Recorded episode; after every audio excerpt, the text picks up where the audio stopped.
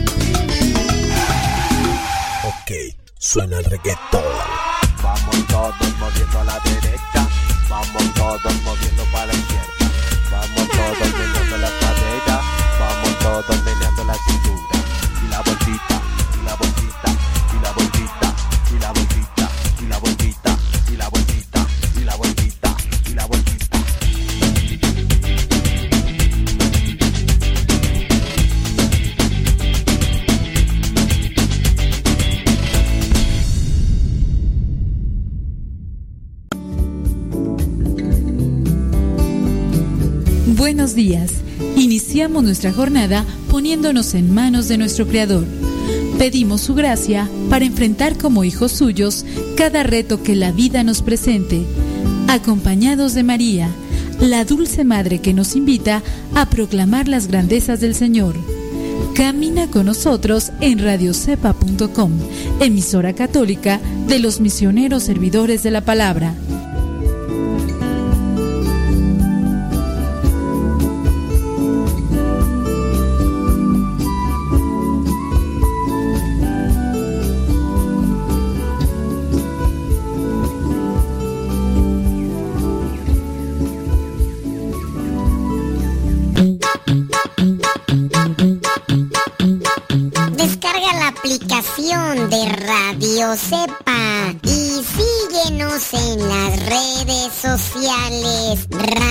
Sepa, la aplicación, te aseguramos que no te vas a arrepentir. Descárgala en tu tableta o tu teléfono.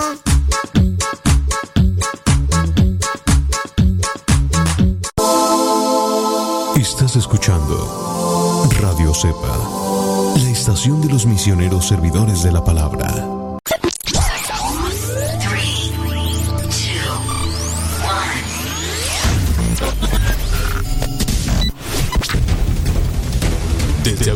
2009 comenzamos a transmitir. Gracias a Dios y gracias a ti. Radio Cepa, una radio que forma e informa.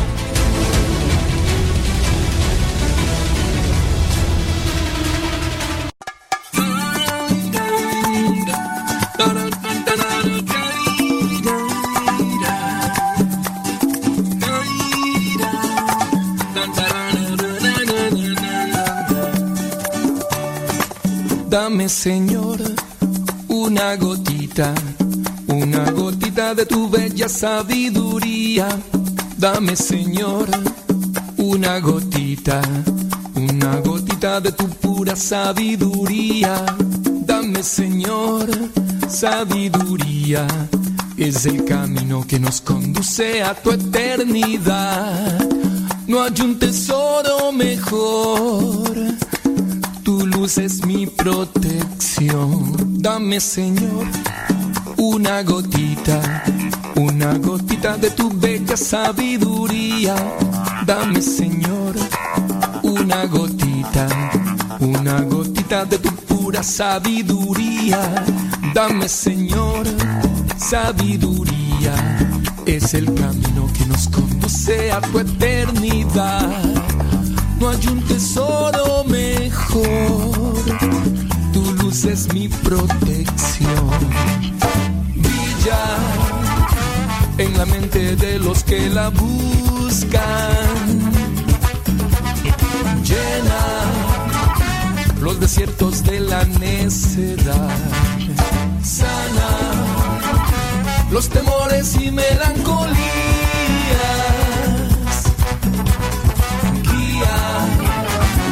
Sendero a la salvación.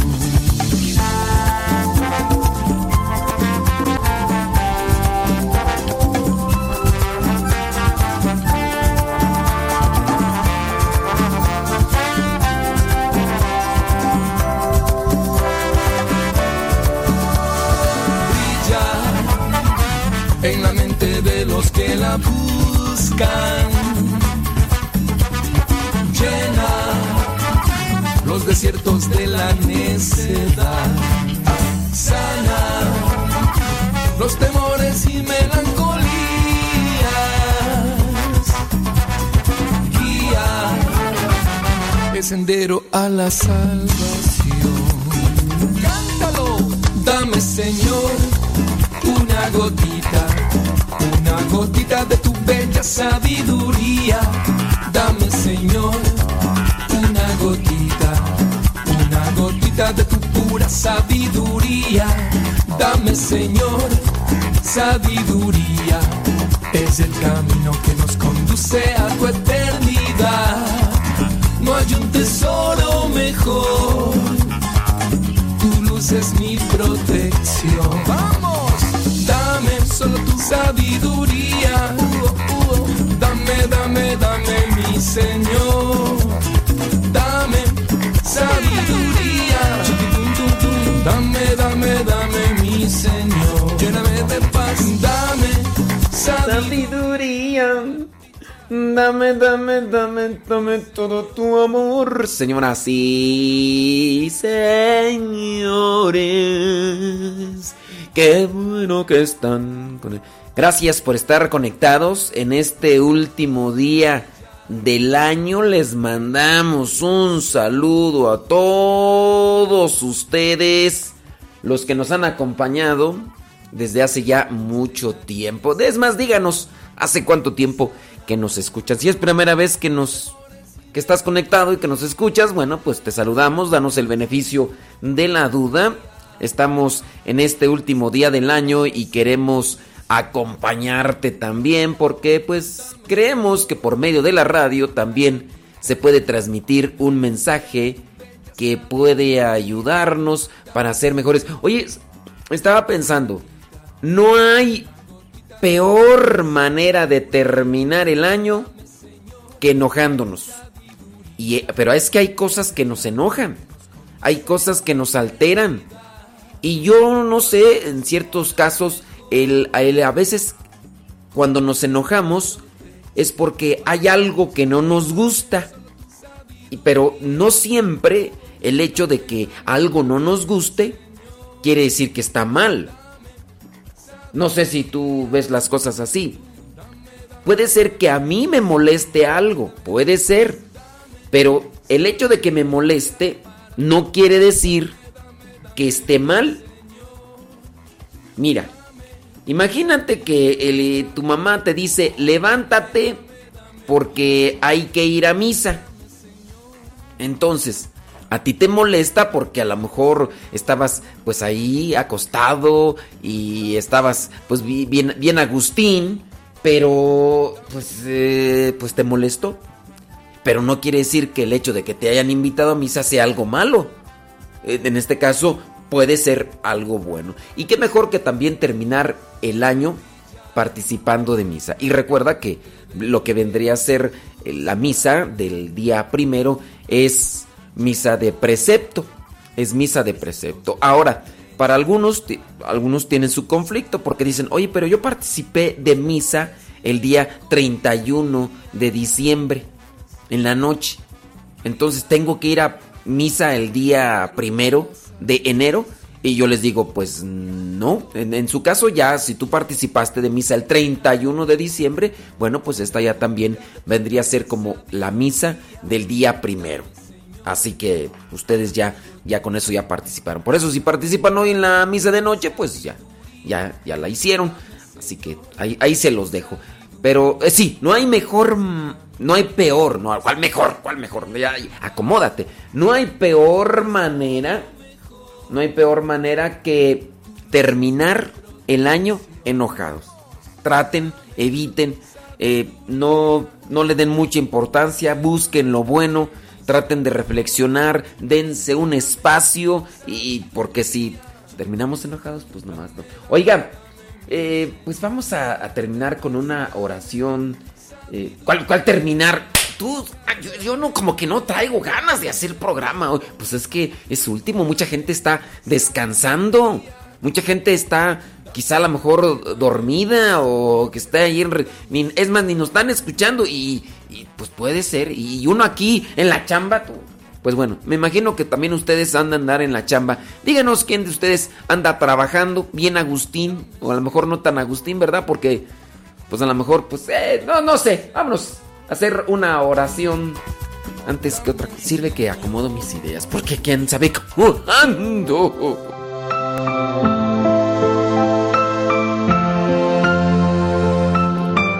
Te damos gracias, Señor, por este día que nos concedes, por esta oportunidad que nos das para estar ante tu presencia.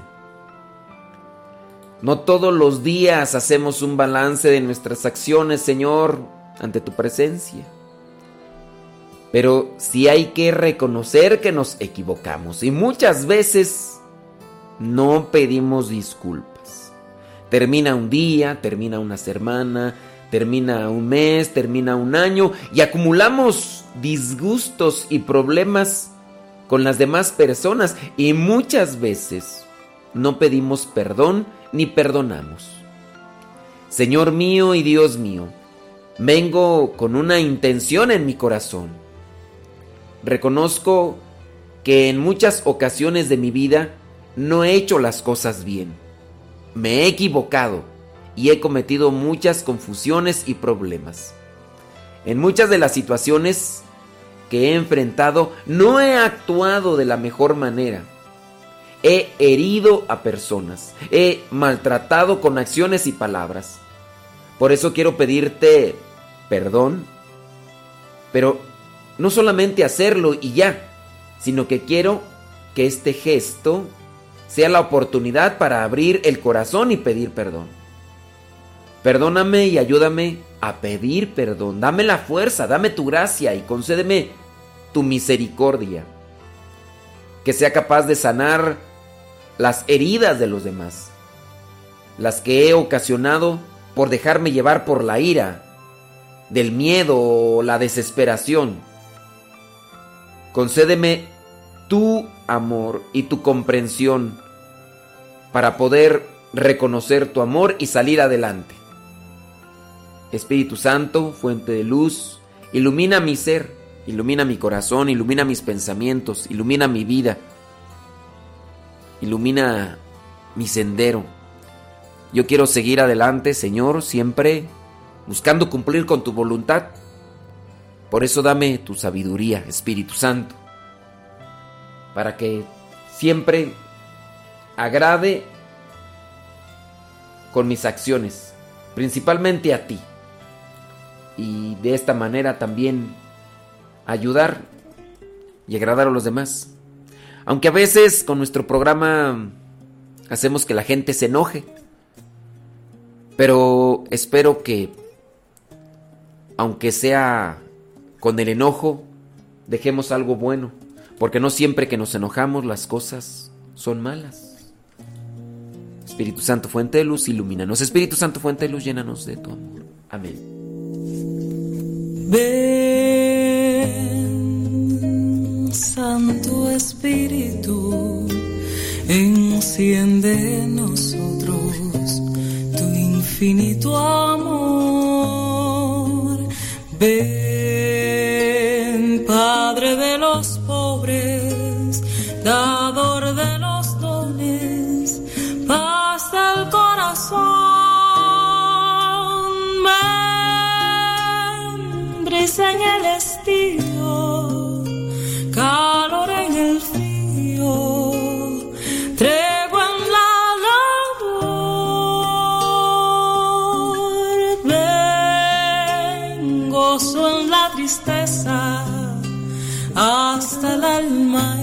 entra y enriquecenos. Ven, huésped de las almas, que si tú nos faltas, nos falta el valor.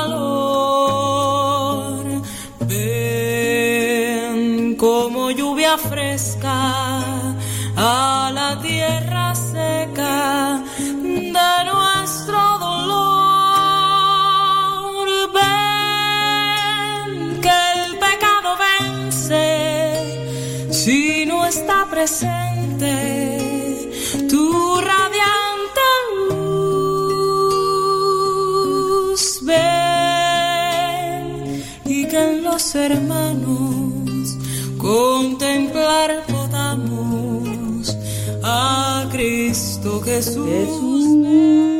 Que...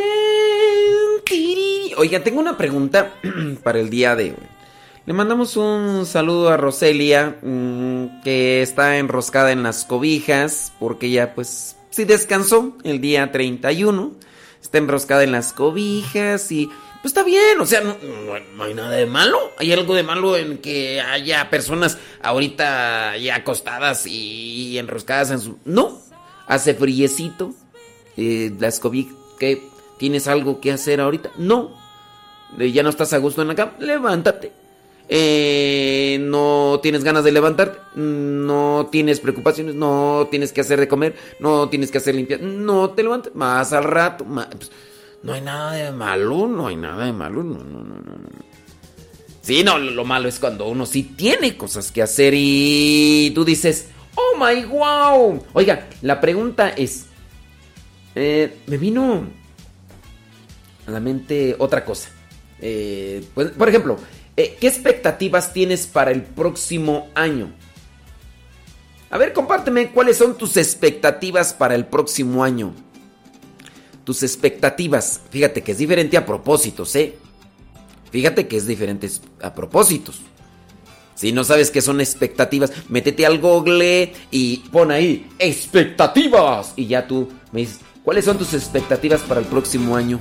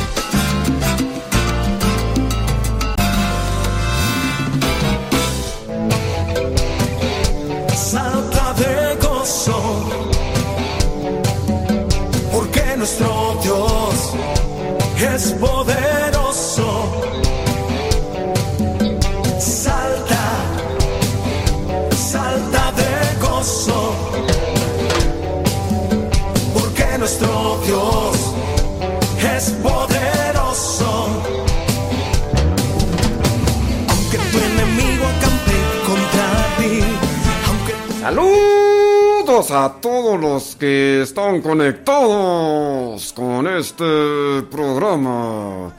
¿Cuáles son sus expectativas para este próximo año?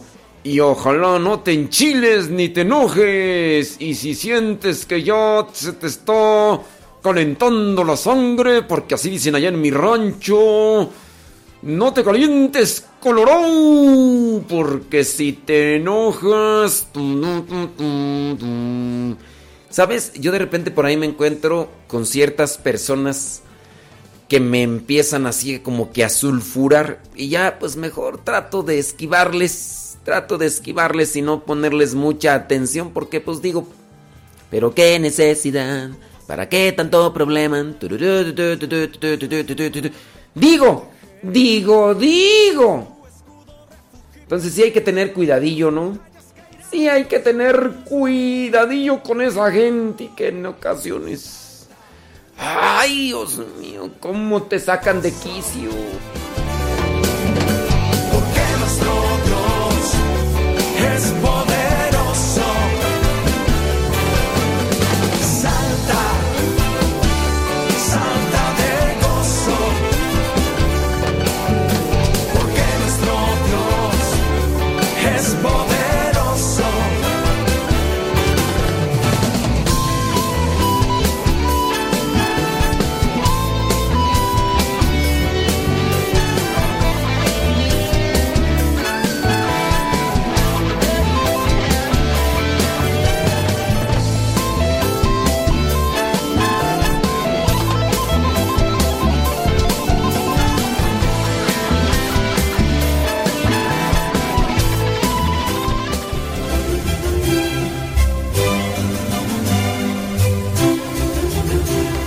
Amigos, qué gusto poder entrar en contacto nuevamente a través de este medio.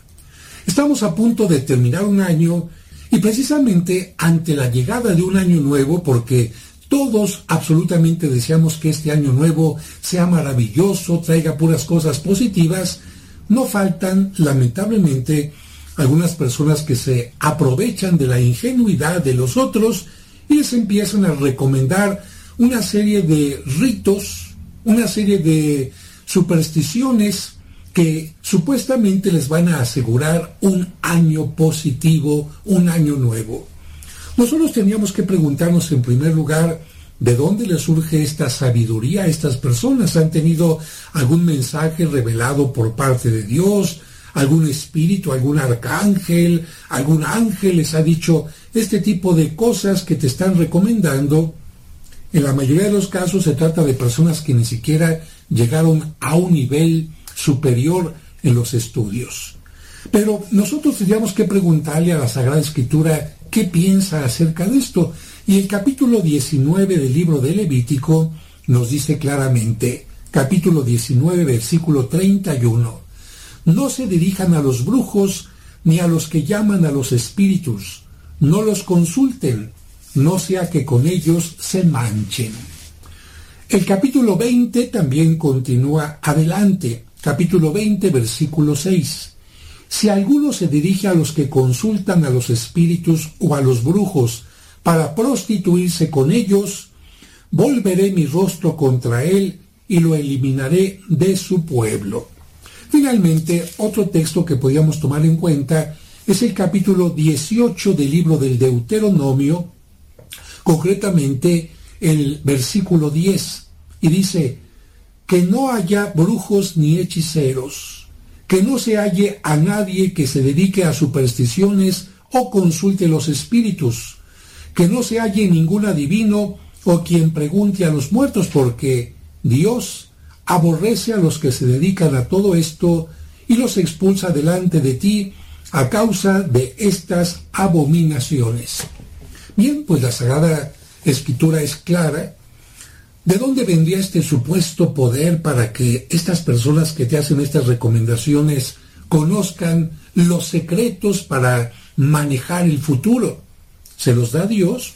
Nosotros hemos escuchado que no es Dios quien da estos elementos. ¿Se los da Satanás? Bueno, si Satanás significa engaño, porque Satanás significa el engañador, podríamos entender que están proviniendo de alguien que engaña para engañar. Y si salen estos supuestos poderes de simplemente el deseo de engañarte, pues tú no des poder ni a los que te quieren engañar, ni a Satanás, ni a todo aquello que te dice que el futuro de este año está en ritos, en supersticiones o en amuletos.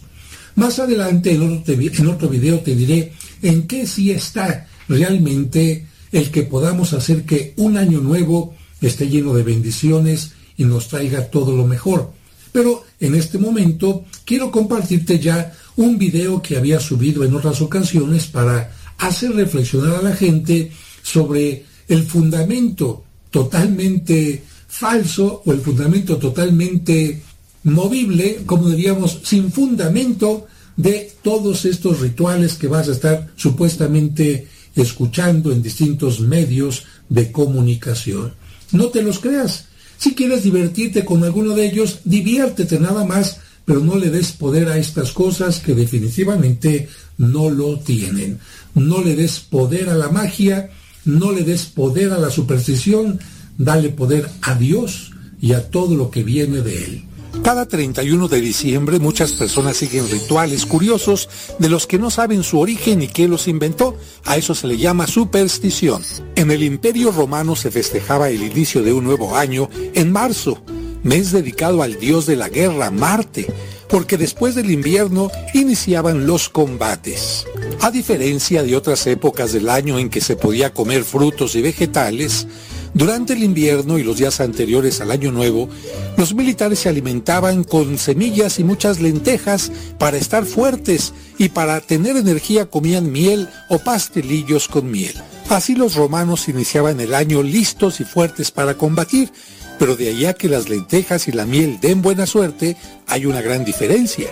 En 1909, en una región de España, tuvieron una abundante cosecha de uva a tal grado que los viticultores se preguntaban qué harían con tanta, porque era más de la que se requería para el consumo.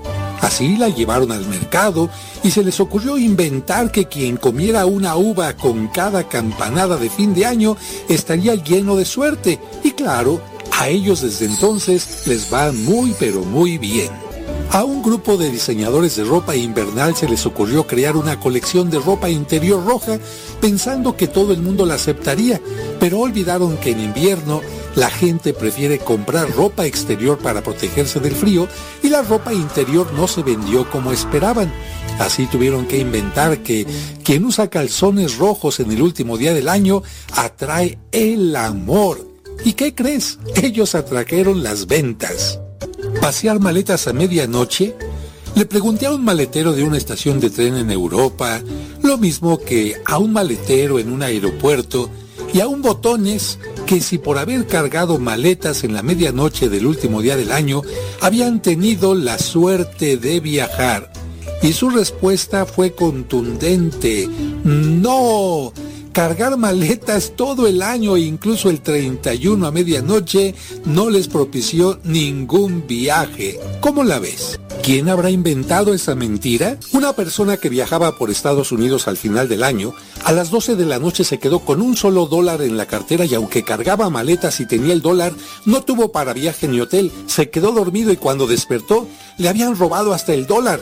¿Y cuántos migrantes tienen un solo dólar esa noche? ¿Quién inventó que con un dólar te irá bien? Si los borregos trajeran suerte, los pastores serían ricos y no es así. Lana es sinónimo de dinero y algún ocurrente inventó que tener un borreguito atrae el dinero, pero quien hace caso de eso es un borreguito. Las velas dedicadas a la divina providencia no son mágicas, son un signo de compromiso de vivir cada día de la mejor manera.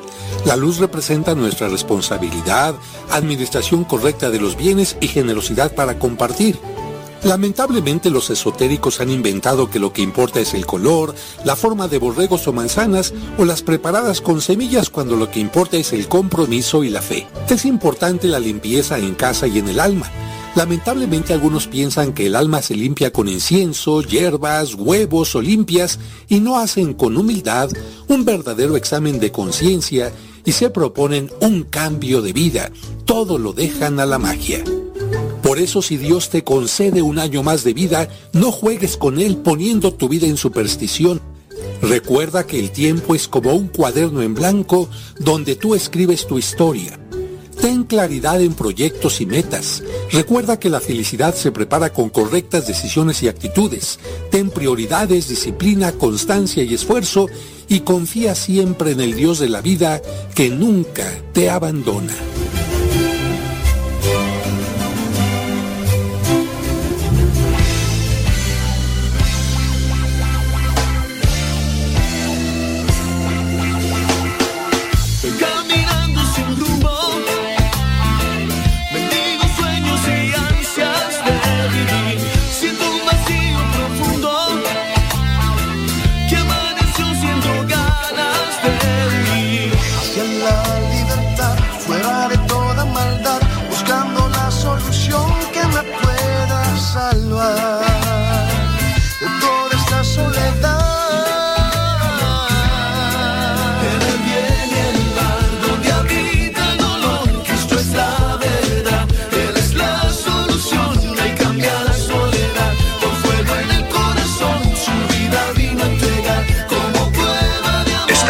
El programa Al que madruga.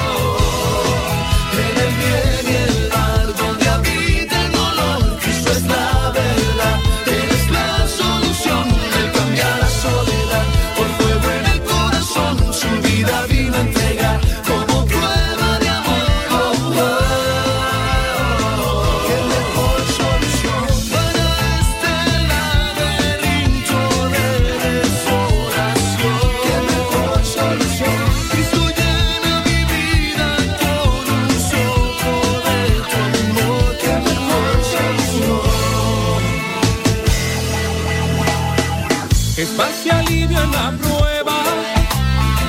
Cristo es descanso y consuelo en el sufrir. Su pan es vida y renueva.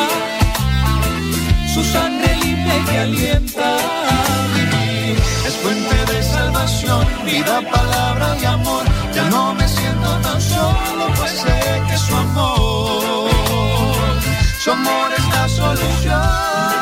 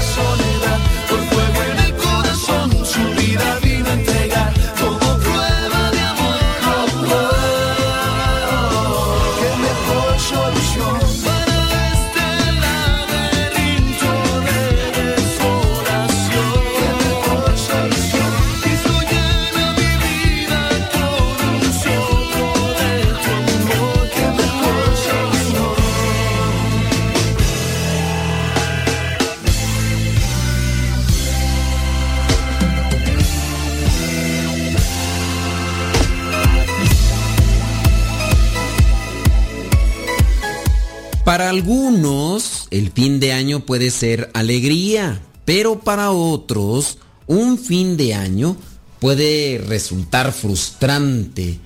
Una fecha tan significativa como el último día del año hace que nos enfrentemos a situaciones que pueden generarnos frustración o alguna sensación de fracaso. Por ejemplo, cuando no conseguimos una meta por la cual hemos trabajado arduamente, cuando no funciona una relación amorosa como habíamos esperado o soñado, cuando nos decepciona algún ser querido o alguna amistad de la cual nunca pensábamos que nos iba a dar la espalda.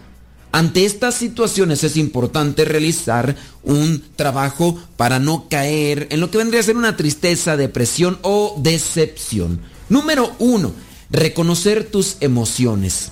Hay que controlarlas, darles sentido, examinarlas desde distintas perspectivas y no ahogarte en un único punto de vista. Por lo tanto, pues hay que también pedir opinión a los demás, pero trata de pedir opinión a alguien que te pueda ayudar en este sentido con un consejo sabio. Tienes que saber que es normal y esperable sentir frustración, sentir pena o rabia o angustia. Lamentablemente, con el uso excesivo de lo que son los medios digitales o los dispositivos electrónicos, nos estamos haciendo cada día más individualistas y por lo tanto cualquier fracaso que tenemos en la vida cotidiana viene a derrumbarnos. No estamos fortalecidos. Enfrentar estas emociones que hemos mencionado, como la frustración, la rabia o la pena o la angustia, y experimentarlas es parte de un proceso natural para poder encontrar soluciones al problema que nos inquieta. Así que sería este paso el número uno, reconocer tus emociones, conocerlas y volverlas a conocer. ¿Para qué? Para controlarlas y así darles un sentido a esas situaciones que no son agradables, obviamente, pero que te pueden ayudar a crecer. Número dos, consejo para que no te derrumben las situaciones frustrantes de fin de año.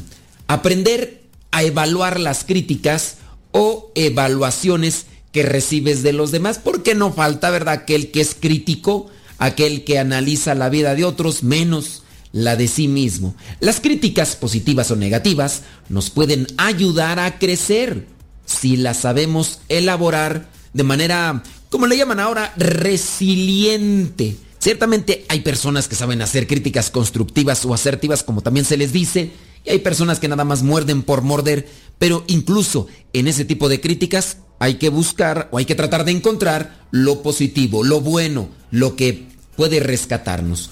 Consejo número 3. Entonces, el número 2, aprender a evaluar las críticas y tratar de sacar lo mejor. Número 3, analizar con sano realismo los hechos concretos que generan aquello que nos lleva a la frustración. Por ejemplo, ¿cuál es la gravedad de aquello que no terminaste o que no pudiste concluir o que no se dio como tú esperabas. Otra pregunta, ¿es tu visión lo que vendría a ser algo exagerada de los acontecimientos o los resultados? Porque puede ser que nosotros nos estemos ahogando en un vaso de agua y le pongamos cosas que son de más. Otra pregunta, ¿estás dramatizando o estás viendo las cosas sin perspectiva, porque también nos hace falta mirar desde una perspectiva diferente la situación para analizarla de una mejor manera. Otra pregunta, ¿te estás centrando solo en lo negativo o existen aspectos positivos que se puedan rescatar de esa situación triste, de esa situación amarga que se dio por ya sea que no lo terminaste o porque no terminó como esperabas? Entonces, paso número 3, analiza con realismo los hechos concretos. Vámonos al paso número 4, centrarse en los aspectos más positivos de la situación que te pudiera afectar, que te está generando esta sensación de frustración o fracaso. Cada situación desafiante te permitirá conocer nuevos aspectos de ti Y es que cuando uno conoce las debilidades, uno también se está conociendo. Y es ahí donde uno tiene que tender a fortalecerse y manejar escenarios distintos de la vida. De cada crisis siempre puedes salir fortalecido si sabes afrontarla. Porque aprendes nuevas estrategias para enfrentar cada situación. Eso si la enfrentas. Puedes reconocer que hay cosas que te fallaron y en las cuales tienes que fortalecerte para no volver a caer en esa situación. Y en este caso tienes que buscar a alguien que te ayude, tus seres queridos, tus amigos, alguien que también tenga las mismas perspectivas positivas y edificantes que tú. En conclusión, recuerda que la mente humana es capaz de encontrar siempre nuevas soluciones a los problemas y sobre todo nuevas dimensiones y modos de gestionar las dificultades de la vida. En nuestro día a día vivimos adaptándonos a las nuevas circunstancias y somos capaces de superar cualquier obstáculo. Todo esto si nos lo proponemos y también si nos pican en el orgullo, porque en ocasiones también uno tiene ya el proyecto, tiene el reto enfrente de las narices y decimos, no, está muy difícil, pero falta que alguien nos diga, ¿a que no puedes hacer esto? Ah, como que no. Y, y ahí uno se lanza y entonces aquellas cosas que parecían difíciles, ahí están realizándose poco a poco. Hay que buscar entonces el acompañamiento de aquellas personas que tengan una visión similar a la nuestra. Pero ciertamente, estas cuestiones no se podrán llevar a cabo si nosotros no tenemos una perspectiva e incluso una visión o un conecte o un enlace con aquello que es trascendente, es decir, con Dios. Dios nos da ese empuje, esa fortaleza, nos da esa alegría y vitalidad que necesitamos. E incluso dentro de las personas que se han dedicado a seguir a Dios muy de cerca, encontramos claros ejemplos que sí se puede salir adelante en la adversidad. Pidamos a Dios que nos mande su fuerza, su gracia, su amor y nosotros pongamos lo que nos toca. Si tú no pones tu casi nada, Dios no pone su casi todo. Y si tú no estás pasando por esta situación de frustración, de tristeza o melancolía por las cosas que no alcanzaste a cumplir o por las cosas que no salieron como esperabas, pero conoces a una persona que está pasando por esto, trata de contagiarle y de llevarle más allá de la frustración para que pueda madurar y crecer y así también se capacite para disfrutar de la felicidad que viene acompañada de la constancia y del esfuerzo constante por realizar lo que nos da esa felicidad y que al mismo tiempo nos da esa realización que todos buscamos como seres humanos.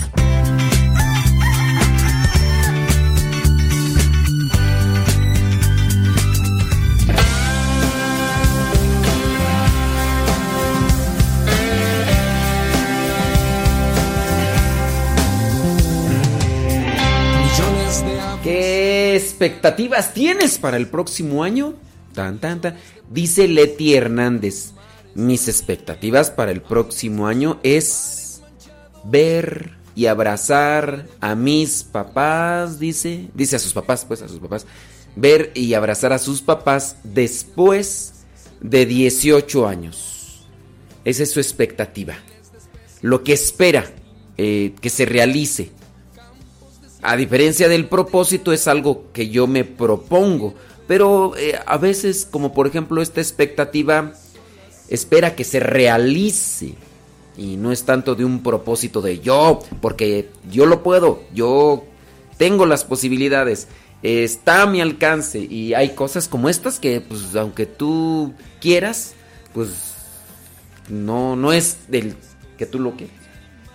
ya me enredé. ¿Cuáles son tus propósitos? No, no, no, ¿Cuáles son tus expectativas para el próximo año? ¿Saben?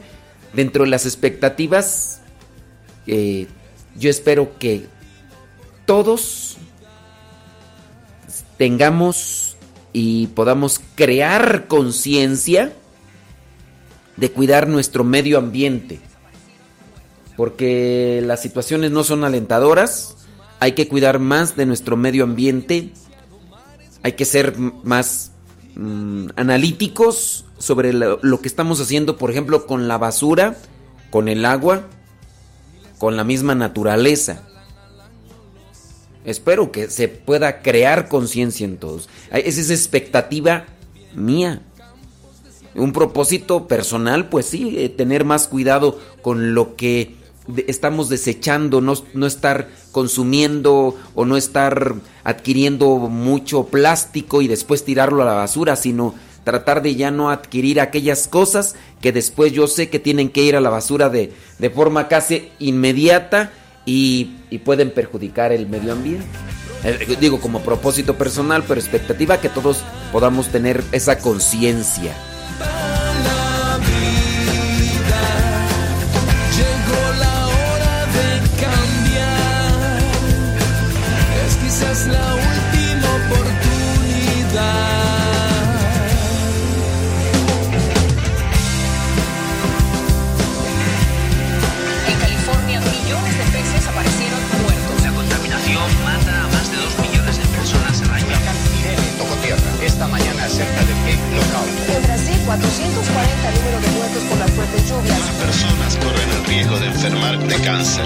Millones de humanos se enferman con cáncer, lo sé.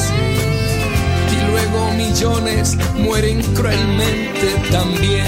Mundo infectado, seres sufriendo. Y nadie quiere ver contaminación, es aflicción. El hombre es depredador y él mismo es la presa.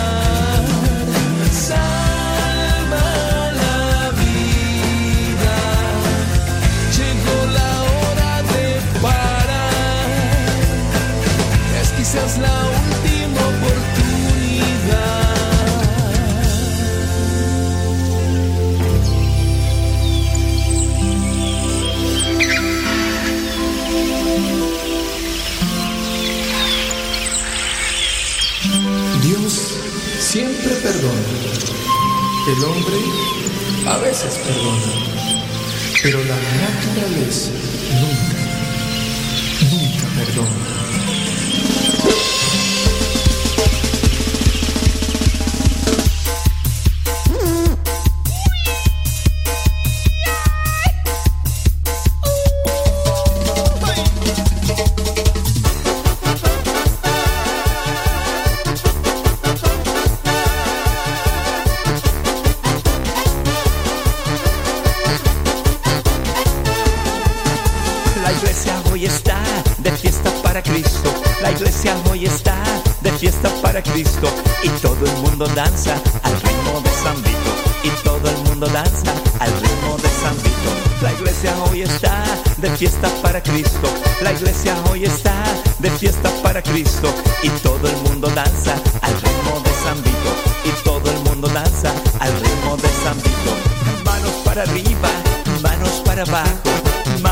Para, arriba. Manos para abajo, el mundo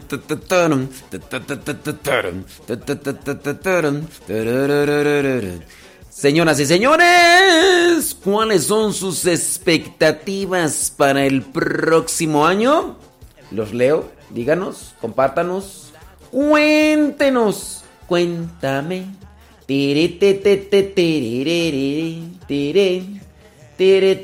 Ok, déjame ver aquí.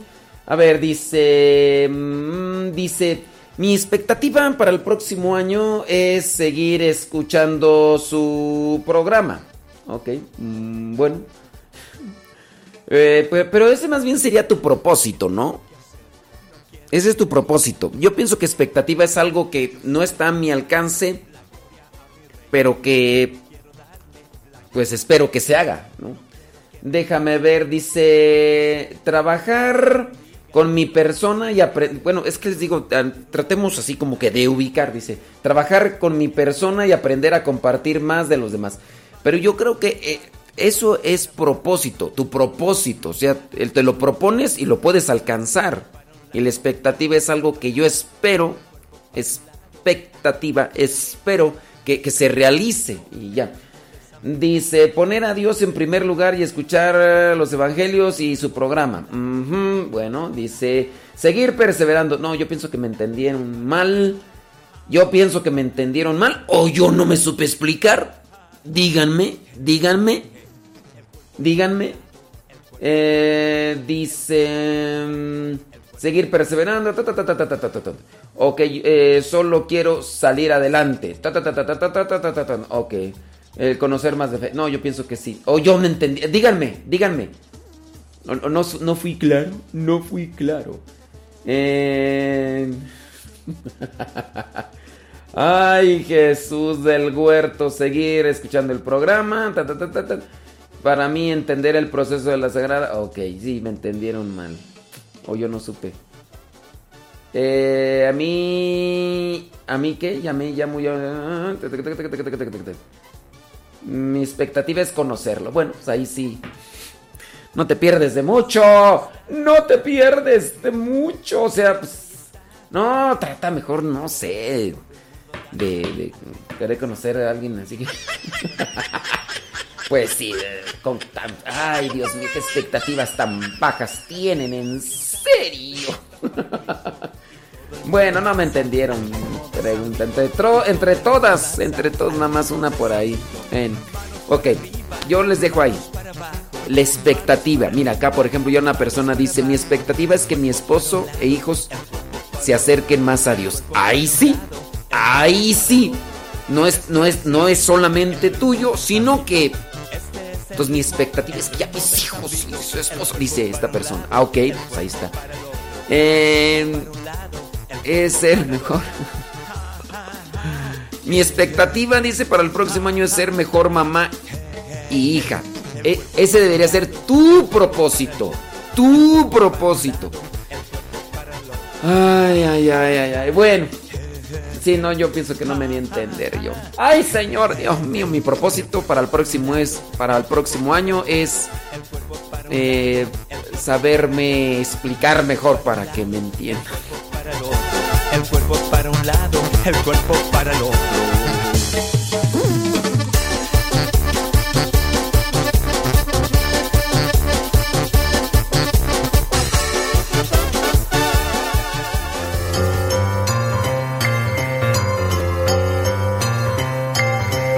Nuevamente vamos a hacer una pregunta respecto a la historia de la salvación. Este personaje es sumamente importante en la historia de la salvación y por lo tanto también es bueno conocer lo que son estos datos. Vamos a preguntar algo que a lo mejor ya sabes. La pregunta es la siguiente. ¿Cuántos años vivió José el llamado soñador? ¿Cuántos años vivió José el soñador? ¿Te acuerdas de José el Soñador? Bueno, pues espero que te acuerdes de él y también sabrás cuántos años vivió. ¿Vivió 75, 100 o 110 años? ¿Cuántos años vivió José, el hijo de Jacob, aquel muchacho que tenía sueños y que se los decía a sus hermanos y sus hermanos se enojaban? Por eso le apodaban el soñador, José el soñador. ¿Cuántos años vivió? ¿75, 100 o 110? Bueno, pues espero que por lo menos ubiques quién es José el soñador. José el soñador es el hijo de Jacob, es el más pequeño. Jacob le hizo una túnica muy bonita, de muchos colores los hermanos le tenían envidia y querían de alguna manera acabar con él, querían matarlo. Al final desistieron de hacer eso, pero lo vendieron y se fue a Egipto. Egipto, en Egipto ya lo hicieron como el segundo del gobernador y pudo interpretar los sueños. Después toda la familia de Jacob se fue a Egipto y los ayudó en aquellos tiempos de carestía, en aquellos tiempos de hambre. Él es José el Soñador. ¿Cuántos años vivió? ¿75, 100 o 110? Si respondiste 75, bueno, te equivocaste. Si respondiste 100, también te equivocaste. José el Soñador vivió 110 años. 110 años. Y lo podemos encontrar ahí en el libro del Génesis, capítulo 50, versículo 22. José el Soñador fue, digamos que, una de las partes fundamentales para que pudiera sobrevivir lo que es el pueblo de Israel. Recuerda que el pueblo de Israel nace, sale de los hijos de Jacob. Y cuando viene este tiempo de carestía, llegaron a Egipto, donde ya había llegado José el soñador. Es bueno conocer la historia y la salvación para también así tener lo que es un ejemplo de cómo Dios siempre nos ayuda en los momentos de más necesidad.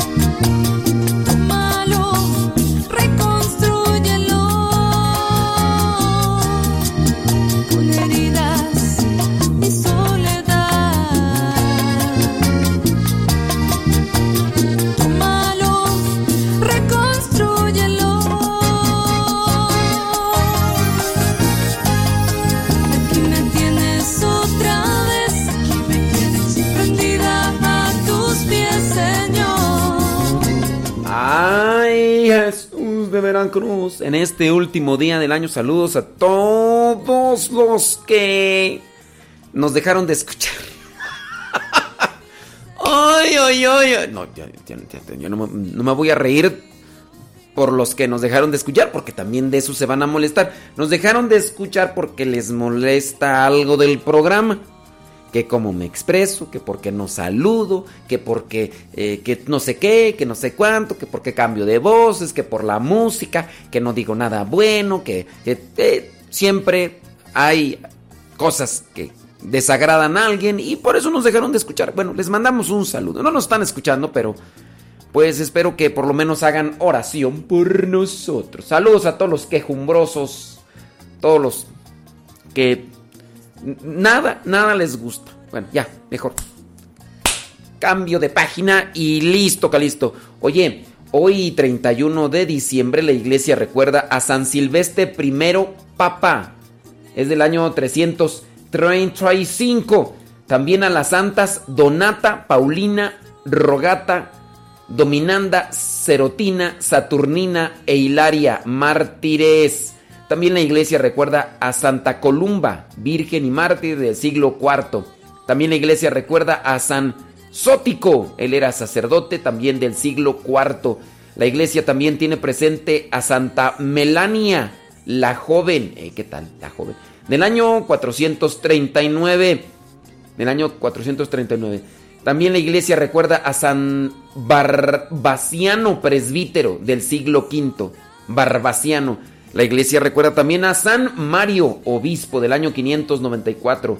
La iglesia recuerda a San Juan Francisco Regis, sacerdote del año 1640. Y por último, la iglesia recuerda a Santa Catalina, la Baure Virgen del año 1876. Te llamas Catalina, te llamas Juan, te llamas Mario, te llamas Bar Barbaciano, te llamas Melania, te llamas Sótico, te llamas Columba, llamas Donata, Paulina, Rogata, Dominandas, Cerotina, Saturnina, Hilaria y te llamas Silvestre. Muchas felicidades.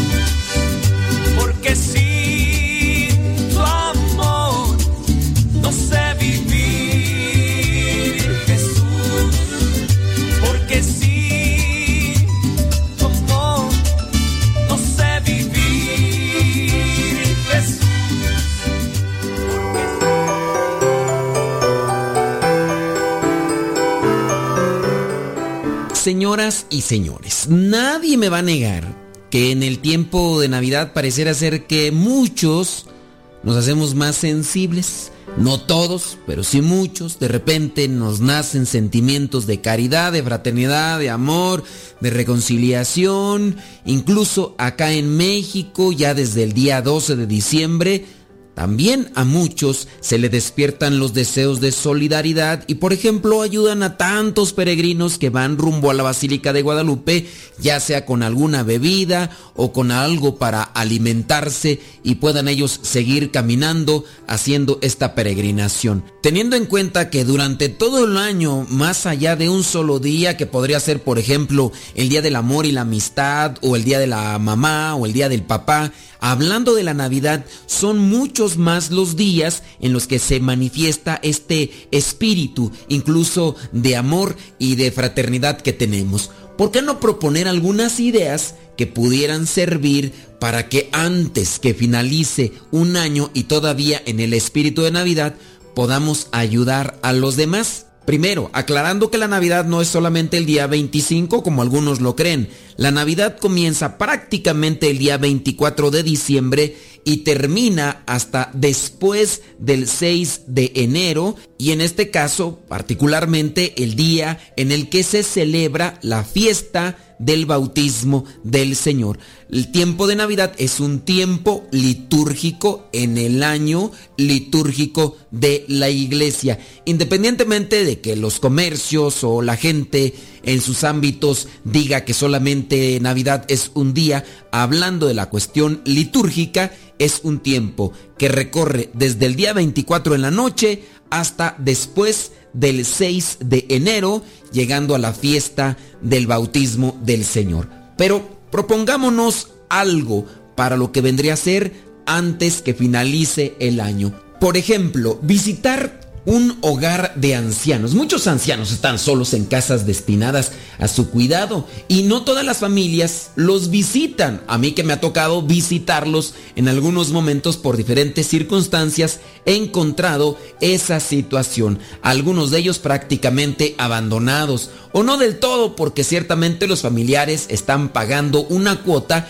que se solicita para que la persona que es ya anciana resida en ese lugar. Pero sí, muchos están ahí abandonados o aunque no estén abandonados, necesitan también de la compañía de alguien. Podría ser que se organicen para llevar una representación teatral o poder cantar algunos villancicos que todavía se pueden cantar en el tiempo de Navidad. Hay algunas personas que tienen la posibilidad de ayudar en los diferentes cuidados que necesitan las personas ancianas ya sea en las cuestiones de limpieza o también en el servicio de alimentación. Otra idea que puede darse antes de que finalice el año sería regalar juguetes o ropa a hogares infantiles o a personas de escasos recursos. En ocasiones en las iglesias hay ya grupos que se dedican a ayudar a los más necesitados. Si en su caso tú no conoces a personas que están necesitadas de juguetes o de ropa o de alguna otra necesidad, puedes acudir a estos grupos que están en las iglesias, los cuales te pueden referir a estas personas necesitadas o incluso tú mismo o tú misma puedes acompañar a estos grupos o en su caso, ya si no tienes el tiempo, poderles dejar eso material que tú quieres ofrecer para la ayuda de los más necesitados. Hablando de la comida, hay personas que están viviendo en las calles, Puede ser que te involucres con otras personas para poder preparar algo y salir a regalarle a las personas que están viviendo en estas situaciones. Algunos de ellos incluso pudieran estar enfermos y por eso es que andan así en la calle, ya sea que sufran de problemas mentales y se han escapado de estos centros de atención o simplemente se han escapado de sus familiares por su situación. Pero también ten presente que hay muchas personas que son inmigrantes o emigrantes, como les quieras llamar, y están de paso por nuestros lugares. Yo sé que muchas personas podrán decir, oye, pues eh, hay muchos que se les ha regalado cosas y las tiran y no las aprovechan. Podría ser que algunos lo hayan hecho, pero no todos son así. No hay que generalizar o meterlos todos en la misma situación. Considera pues que hay personas necesitadas y que están faltas de alimento. Podría ser que tu alimento les ayude para seguir adelante. También visitar hospitales. Sabemos de ciertos grupos de iglesia que en ocasiones se organizan para ir a los hospitales, acompañar y escuchar principalmente a los enfermos, hacer una oración con ellos, reflexionar un salmo, reflexionar una lectura bíblica, algo que aliente y dé esperanza. Hay muchas personas que han salido también edificadas al ver la fortaleza y la esperanza que tienen aquellos que se encuentran en estos hospitales o lugares donde se están restableciendo de alguna enfermedad o algún accidente. Y teniendo en cuenta lo de los hospitales, ¿por qué no? Si estás en las posibilidades y te has cuidado también en la salud, tú podrías ser un donador de sangre. Regularmente uno encuentra en los anuncios que se hacen en la estación de radio que en cierto lugar están pidiendo donadores de sangre. ¿Por qué no prepararse para ser un donador constante de sangre por aquellas personas que en verdad lo necesitan? Hemos sabido de familias que tienen que recorrer muchos kilómetros para intervenir a sus seres queridos y después, por haberse distanciado de sus lugares de origen, no tienen a personas conocidas a quienes les puedan pedir el favor de donar sangre. Y tú sabes muy bien que en estos lugares no les van a intervenir quirúrgicamente si no tienen la sangre y el dinero que se necesita para la intervención. Pero si tienen el dinero y no tienen a alguien quien les ayude en la donación de sangre, me ha tocado a mí también poder participar o ayudar de esta manera. Y cuando me ha tocado ir he visto como muchas personas son rechazadas porque simplemente la sangre no está en buenas condiciones para ayudar a aquella persona que lo necesita en la intervención quirúrgica. También podría ser que ayudes a esas personas que están en los hospitales esperando resultados de salud de un familiar y a lo mejor están necesitados económicamente. He sabido de personas que generosamente preparan alimentos para ir también a estos hospitales y donde se encuentran las personas afuera esperando los resultados, darles de comer o también ayudarles económicamente, porque también puede ser el caso ayudar a estas personas o ayudar también a las instituciones que se dedican a ayudar a los más necesitados. Y ya si quieres alguna otra cuestión práctica, pues también podría ser el hecho de que te dediques o se dediquen en familia antes de que termine el año a realizar alguna labor de limpieza, ¿por qué no? A lo mejor si tú tienes un área, un parque cercano a tu casa y necesita que se junte la basura, podría ser que tú vayas y juntes la basura, aunque podrías tú decir, bueno, pues eso no me toca a mí, eso le toca a las instituciones gubernamentales, las cuales reciben los impuestos para que se apliquen de esa manera. Pero si en su caso no se realiza y estás esperando y ya llevas mucho tiempo, pues también podría ser una buena obra. Pero principalmente recuerda a tu familia. A lo mejor no tu esposa, a lo mejor no tu esposo, a lo mejor no tus hijos, pero sí a lo mejor a alguien en tu familia, seres queridos que están viviendo en estos tiempos prácticamente solos. Aquí no es momento para empezar a señalar las circunstancias por las cuales se encuentran en esa situación sino más bien hay que tratar de hacer algo que dé alegría y que dé esperanza. Que no solamente busquemos tener propósitos buenos al inicio del año, sino que terminemos con aquellas buenas acciones que llenen nuestro corazón y que también llenen la vida de aquellos que se sienten tristes y abandonados. Dice la palabra de Dios, hay más alegría en dar que en recibir. Por lo tanto, Tratemos de enfocarnos antes de que finalice este año en realizar cosas buenas en favor de los más necesitados.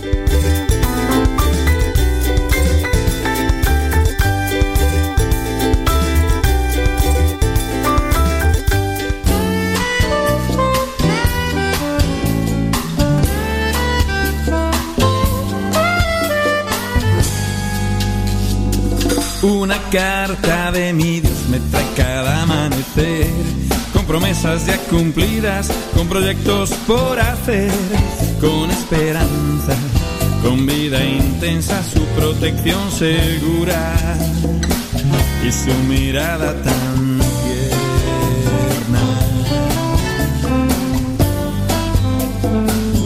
Una carta de mi Dios me trae cada amanecer caricias y con gestos que me hacen sentirme bien.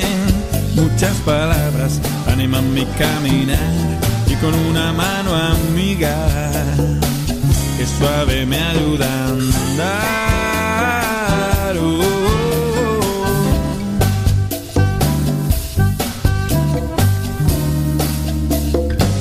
Una carta de mi Dios me trae cada amanecer.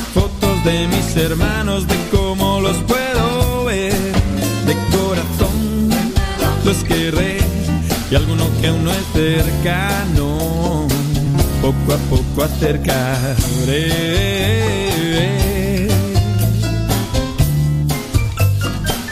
Y una carta de mi Dios me trae cada amanecer. La confianza en estos días con muy poco que perder. Con fuentes de balde, con leche y con miel. Si no encuentras hoy tu carta, la perdiste sin querer.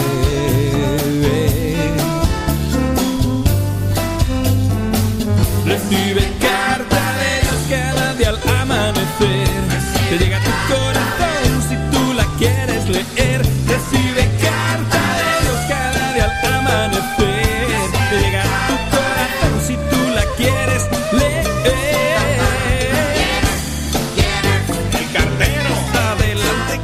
Una expectativa que yo tengo para el próximo año es que ya las personas eh, que me mandan mensajes deseándome un feliz año, si no tienen la ñ, mejor que no me saluden.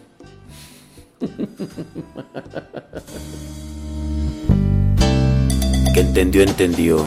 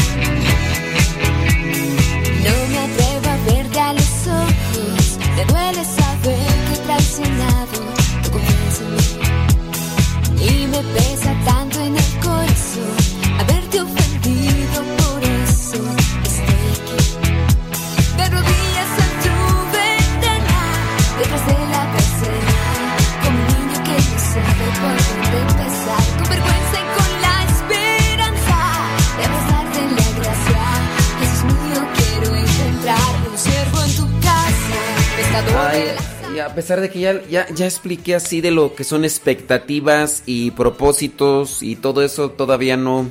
Siguen todavía colocando propósitos y propósitos y propósitos. Ay, ay, ay. Pero yo pienso que a lo mejor no escucharon, ¿verdad? Porque todavía me siguen. Ah, mi propósito para el. No, expectativa es diferente. Yo espero. Porque no está en mi intención, no, no está en mi alcance, no está a mi alcance. Por ejemplo, no está a mi alcance a darles, darles una computadora o un teclado que tenga ñ a las personas que me desean feliz año y que no tienen ñ. No, no, no está en mi alcance, no, no lo puedo hacer yo. Mi propósito es desearles feliz año con una ñ. Ese sí, mi propósito es desearles a ustedes y los felicito de... Ahí sí es mi propósito, pero... Entonces... Ese es mi propósito. De escribir feliz año con ñ. Con ñ. Y mi expectativa es que ya no me feliciten por un año nuevo si no tiene ñ su teclado. ¿Sí se agarró la onda o.?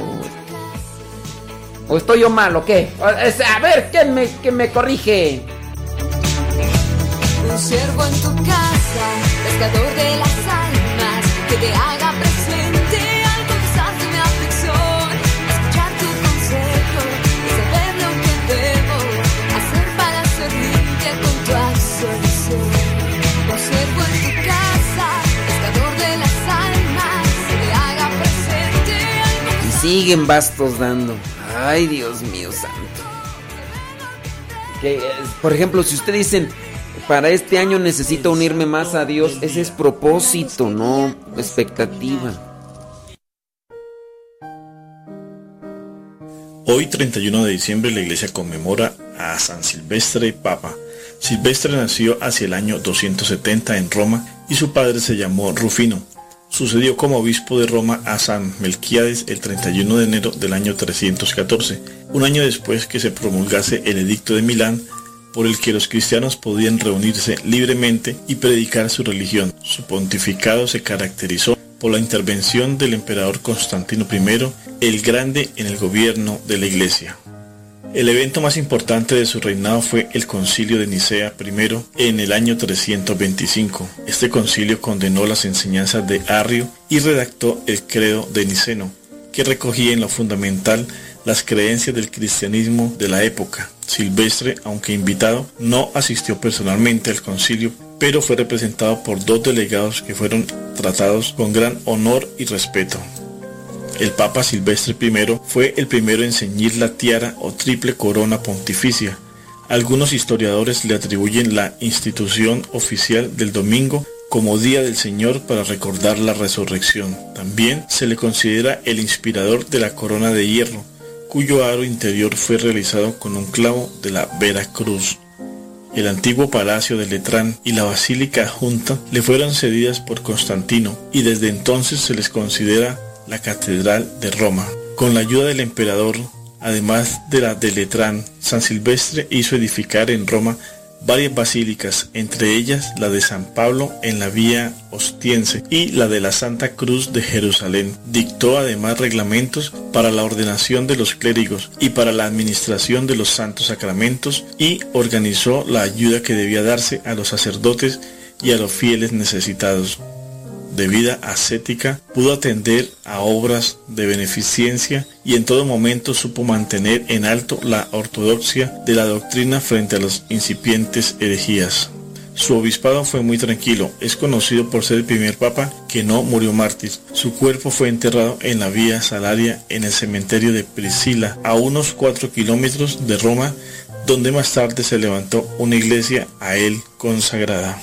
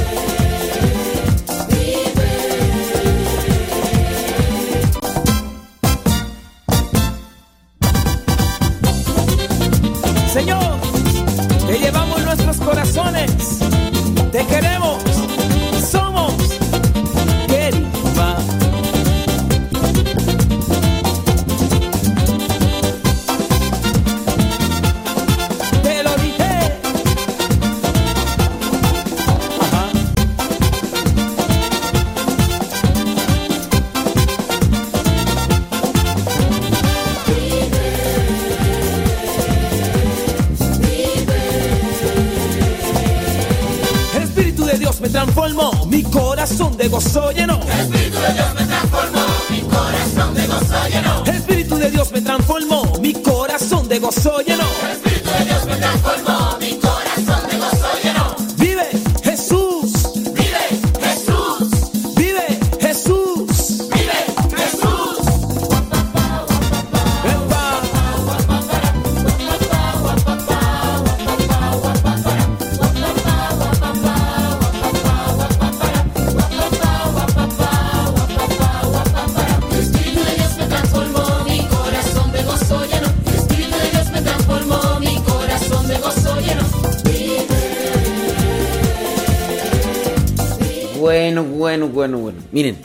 la pregunta fue, ¿cuáles son tus expectativas para el próximo año?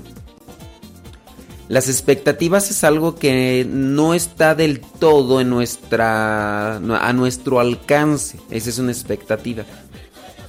Yo espero que yo espero que mi equipo de fútbol favorito gane. Lástima, Margarito.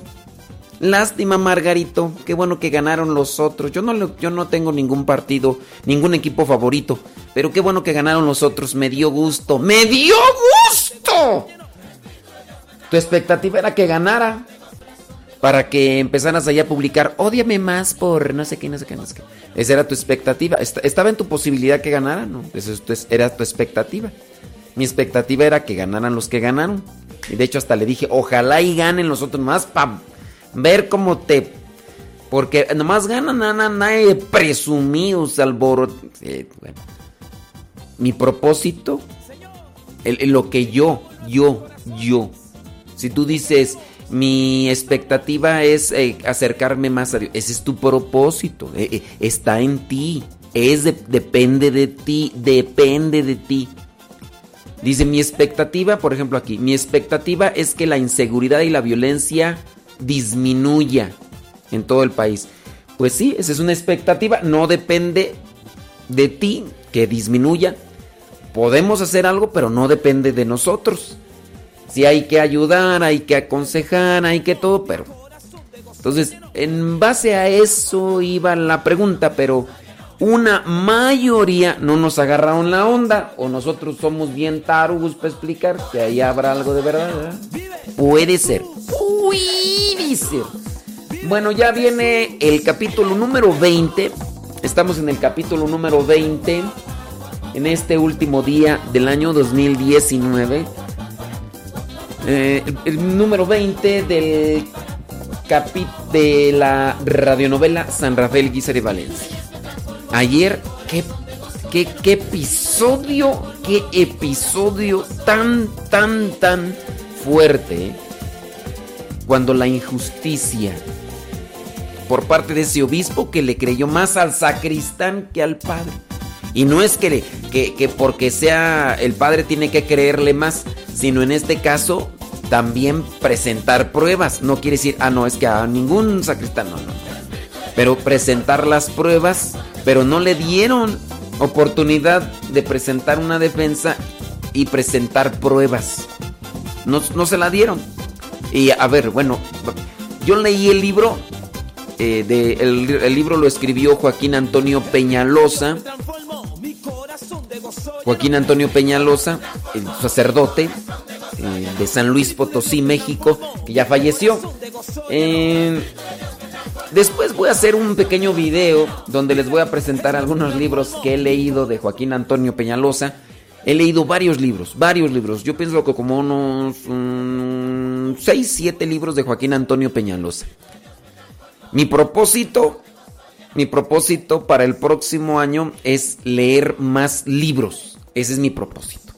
O sea, está a mi alcance, los libros ya los tengo, nada más que voy a tener que dejar de hacer muchas cosas que ya hago, porque lo que hago depende de lo que leo y reflexiono. Y no puedo seguir haciendo más cosas si no le echo más lumbre al fogón. Y ni modo, ni modo, tendré que dejar de hacer varias cosas si es que quiero seguir dando cosas buenas. Ande, pues vámonos pues. Dice Nayibé a la drama novela. ¡Ay, Dios mío! ¡Huímonos! ¡Huímonos! ¡Huímonos! La expectativa de Nercy Navarro dice es que cuando llegue a México, pues salgan a su encuentro. pues sí, ahí sí, ni. Marisela Ledesma. Saludos. Dios me transformó, mi corazón de gozo llenó. Vámonos a la radionovela del día de hoy. Espíritu de Dios me transformó, mi corazón de gozo llenó. Espíritu de Dios me transformó,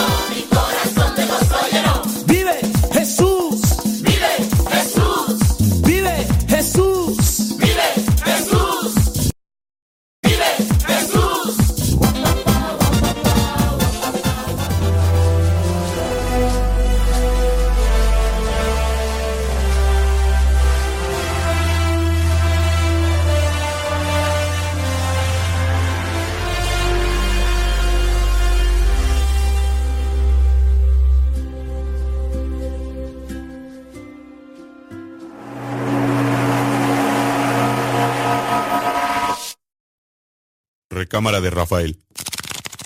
21 horas.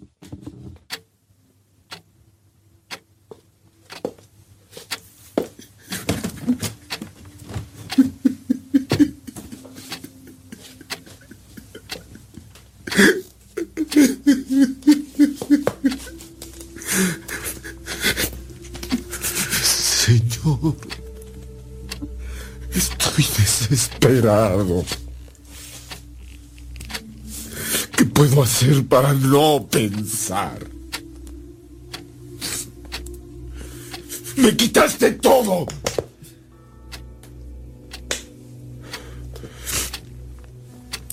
Perdóname, Señor, por ser tan imperfecto. Solo sé hacer lo que me has visto hacer.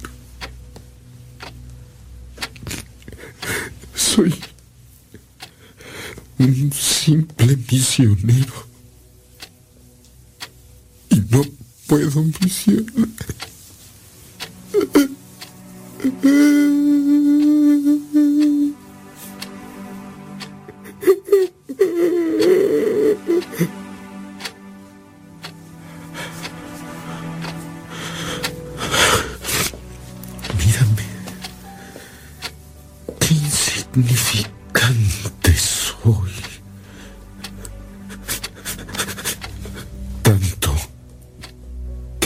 Momento te culpaba a ti de mis desgracias. Cuando tú me lo has dado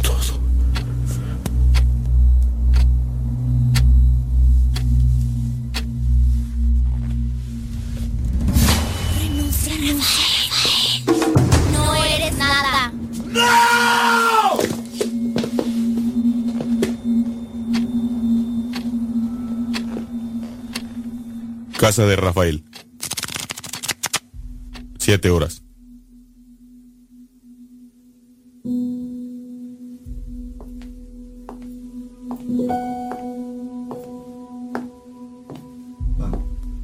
Antonio llega a la casa para contarle a Rafael la situación de la congregación. Rafael, la situación es difícil. Sin el apoyo del padre Fernández, estamos perdiendo mucho. Él fue el fundador jurídico. El señor Cázares sigue impidiéndonos misionar.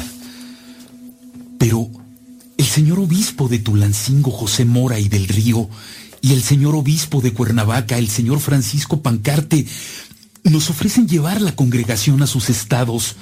Es una buena posibilidad. ¿Y crees que el señor Cázares permitirá que la congregación se vaya? Nada perdemos con intentar hablarle. El... El demonio me visita constantemente, Antonio. ¿Qué? Pero Rafael, ¿por qué no me habías dicho nada? Somos hermanos y esto que me dices no es algo sin importancia. ¿Quieres que oremos juntos? Sí quiero. Quiero que oremos juntos, Antonio. Me siento débil. Pero como soy muy necio, no me va a tirar, Antonio. Me ha debilitado, pero no me ha vencido. Padre, Padre nuestro que estás en el cielo, santificado sea tu nombre. Venga a nosotros el tu reino. Hágase, Señor, tu voluntad así en la tierra como en el cielo. Danos hoy el pan nuestro de cada día. Perdona nuestras deudas, así como nosotros perdonamos también a nuestros deudores. No nos dejes caer en la tentación y líbranos de todo mal. Amén.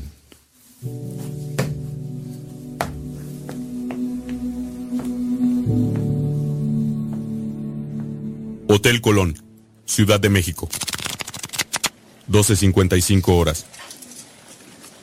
Prudencio y Antonio esperan al administrador del hotel, don Jesús Hernández, amigo cercano del delegado apostólico, para poder dialogar con el señor Cázares y comentarle la situación para que dé su permiso y la congregación salga de Zamora. Cázares los recibe con frialdad. Como le decíamos, señor obispo, dadas las circunstancias que se han presentado con mi hermano Rafael, queremos pedirle su anuencia para que la congregación pueda misionar fuera de Zamora. No tengo ningún inconveniente para que salgan de Zamora sus padres esperancistas. ¿Podría firmar el permiso, señor Cázares? No es necesario dar el permiso por escrito ni firmar nada. Basta con mi palabra. Gracias, señor. Que tenga buen día. Pero Antonio, debe firmar algo. Si no, después lo puede negar. Ya nos dio su palabra, Prudencio. Vámonos. Acompáñenos, don Jesús.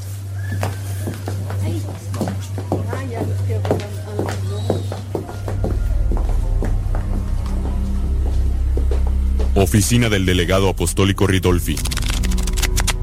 17 horas. El obispo Cázares está sentado frente al delegado apostólico para acusar a los padres esperancistas. Los padres esperancistas son prófugos y sin licencia. Salieron de Zamora sin licencia. Gracias, padre Cázares. Vaya con Dios. Nos encargaremos de esta indisciplina nosotros. Simplemente cumplo con las normas a las que me comprometí. Con su permiso, señor delegado.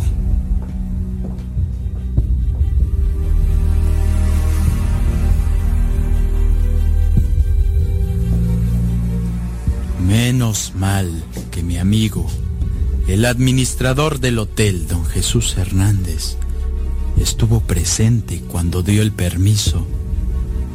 Obispo Cázares.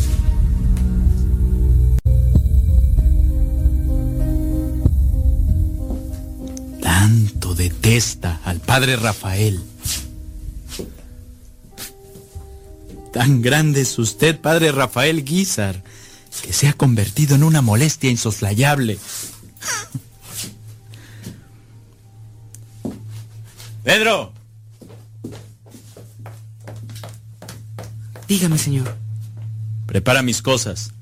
Voy a salir.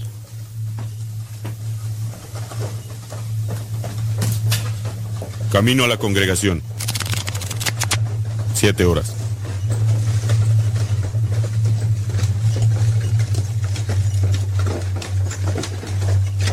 Monseñor Ridolfi llega hasta la congregación para hablar con Antonio de lo acontecido.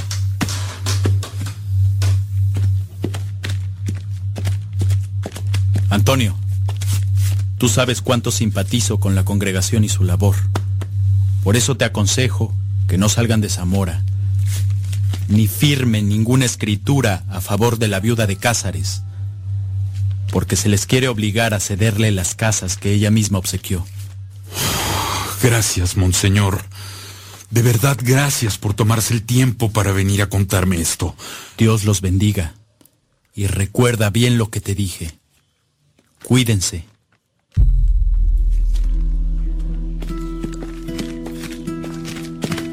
Es 1908. Se funda el Colegio de Tulancingo para niños y jóvenes. Al año siguiente, el de Cuernavaca.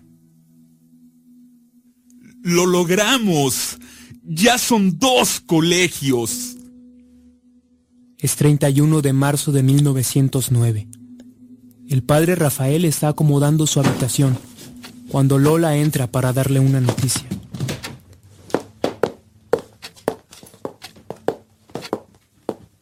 ¿Rafael? Dime, Lola. El padre Cázares murió en Guadalajara. ¿Qué? Oh, no puede ser. Mi mentor querido. Tenía 77 años, Lola. Dios lo tenga en su gloria. Pero Rafael, no digo que estés feliz, pero es una buena oportunidad para que te reivindiquen de lo que no cometiste. Lola, ¿cómo puedes pensar así? El padre Cázares fue mi mentor y lo quise mucho. Fue un hombre cercano a nuestros padres. Aunque bien sea ante Dios que soy inocente, creo que el señor Cázares me suspendió porque ya no gozaba de cabal salud. Era un hombre recto, Si yo hubiera estado en las mismas circunstancias, habría hecho exactamente lo mismo. Déjame solo, Lola, por favor. Con permiso.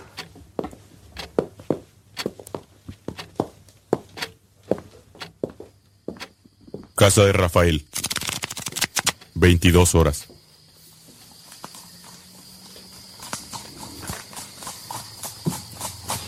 Prudencio llega a la casa y al ver a Rafael, lo abraza.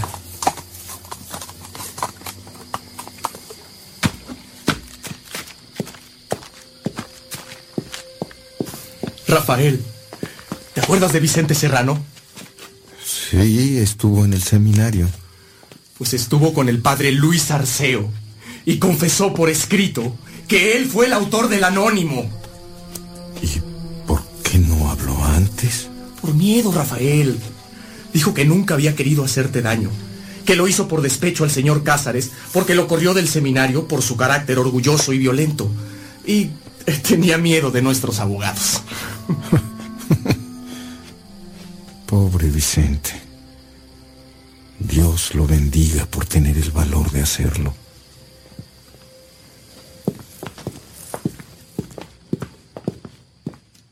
El 3 de abril fue elegido obispo el padre Genaro Méndez del Río, quien fuera su profesor y confidente siempre. Una semana después de su elección, se entrevista con el delegado apostólico en México.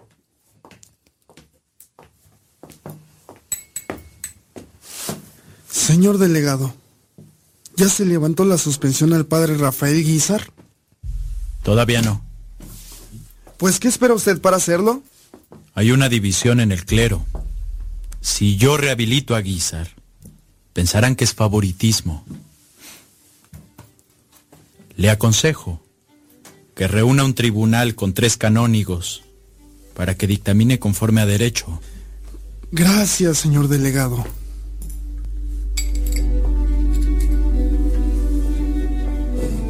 Tribunal. 12 horas. Tenemos el veredicto.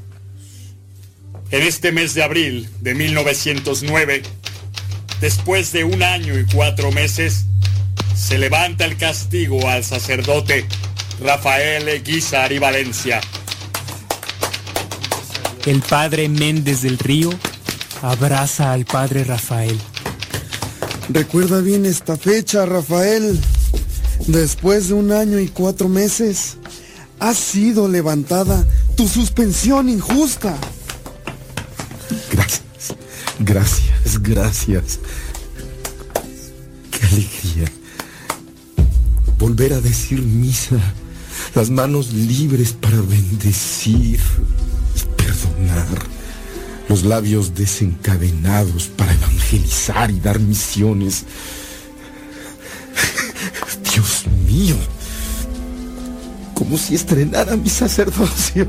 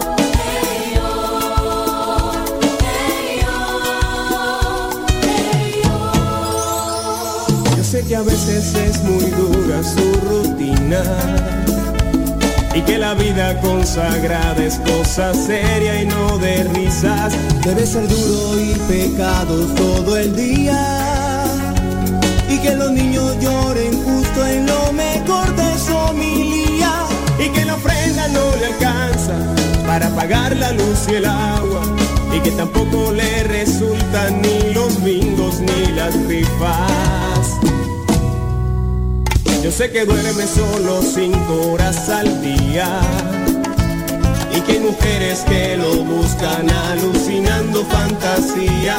Yo sé que el coro muchas veces desafina y que le cantan aleluya en pleno miércoles de ceniza y que motivos no le faltan para vivir con cara larga, pero reciba este pedido que le hacemos de rodillas.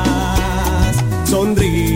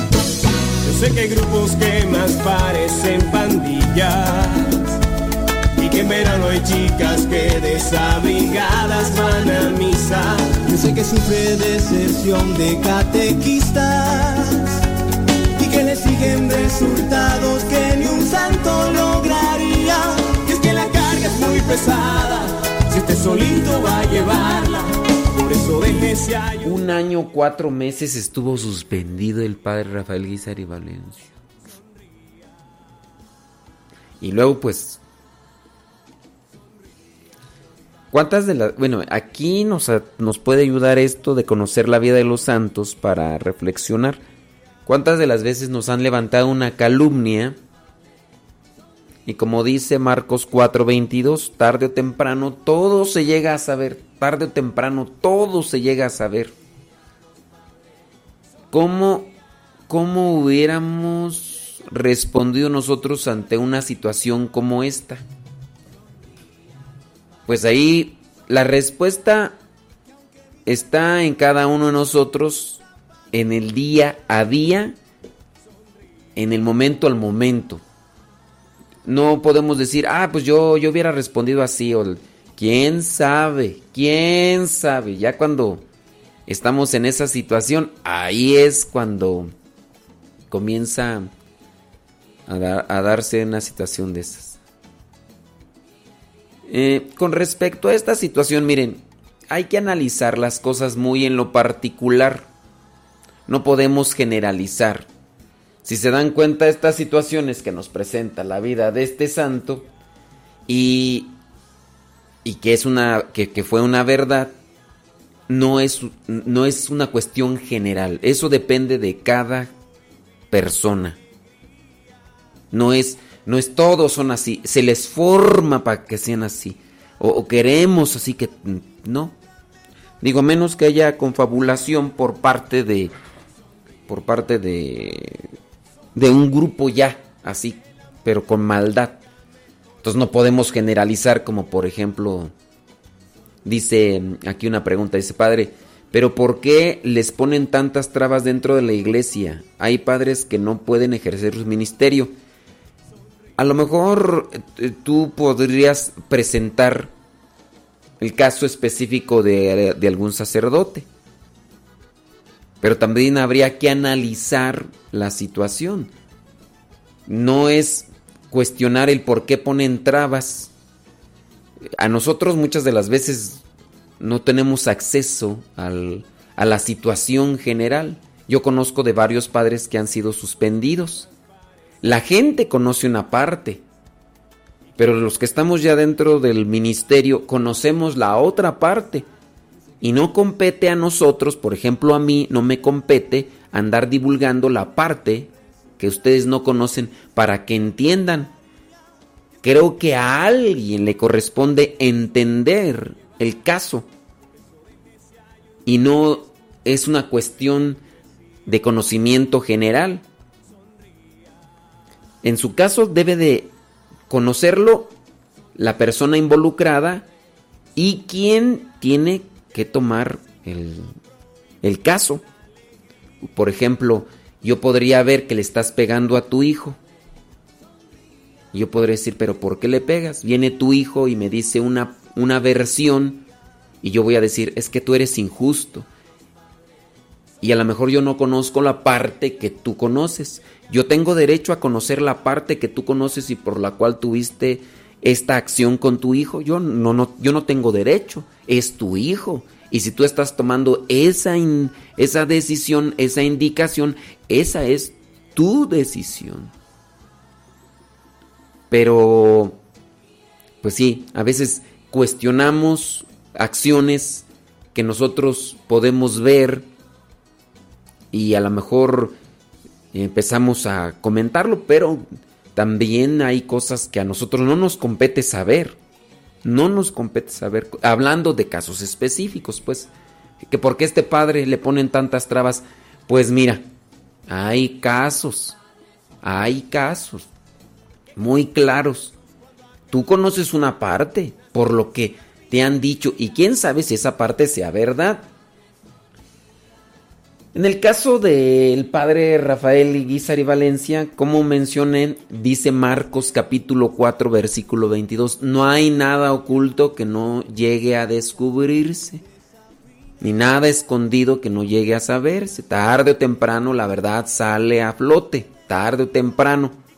Entonces, por el hecho de que a ustedes les preocupe en ciertas cosas con respecto a ciertos sacerdotes, pues bueno, muchas de las veces mejor no hay que comentar lo que suponemos porque también podemos estar equivocados y estar diciendo algo que no es correcto. Yo creo, yo pienso, mejor no digas nada porque estamos regando más el tepache.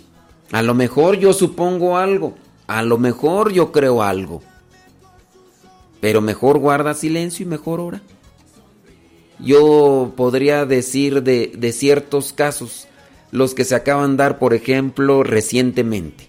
Yo no conozco los casos, pero que el padre fulano y el padre sutano en cierta arquidiócesis de Estados Unidos les impidieron eh, trabajar o hacer su apostolado. ¿Por qué fue? No lo sé. Los padres, algunos dicen una cosa, la gente que está de su lado dice otra, y todavía no hay, de la, de la parte, de la otra parte no dicen por si es verdad o no es verdad. Yo les voy a poner, presentar un caso. Hay una situación que se da en una invitación para una, para una iglesia. Entonces yo como sacerdote pido que me den siempre una, una carta que venga del sacerdote. Cuando por ejemplo hay algunos de ustedes, fieles radioescuchas, que dicen, ¿cómo le haría yo para invitarlo? Y yo les digo, pues la carta y la invitación tiene que venir directamente del sacerdote. Y hay gente que me ha mentido. Hay gente que me ha falsificado las cartas. Y ya después pues inventan otras cosas. Y a veces entonces se puede dar una distorsión o una manipulación de ideas y yo a lo mejor las presento. En su caso, mm, eh, unas personas por ahí, no, pues es que acá ya empezó un problema en la diócesis, que no sé qué, y que no sé cuánto, y, y solamente era como para sacarse la invitación o, o de, de la manga, así como que desafanarse. Y pues nada más, ¿no? Entonces, eh, es difícil, es difícil y a veces no nos corresponde tanto a nosotros. Tenemos que saber nosotros los casos así de manera clara y específica de por qué a este sacerdote lo suspendieron. Ten- tenemos, tenemos nosotros que saber. Tenemos que saber nosotros. Yo digo, no. Nosotros no, no tenemos que saber. A lo mejor sí te interesa por curiosidad y todo eso, que al padre fulano de tal lo suspendieron y que dicen que es por esto.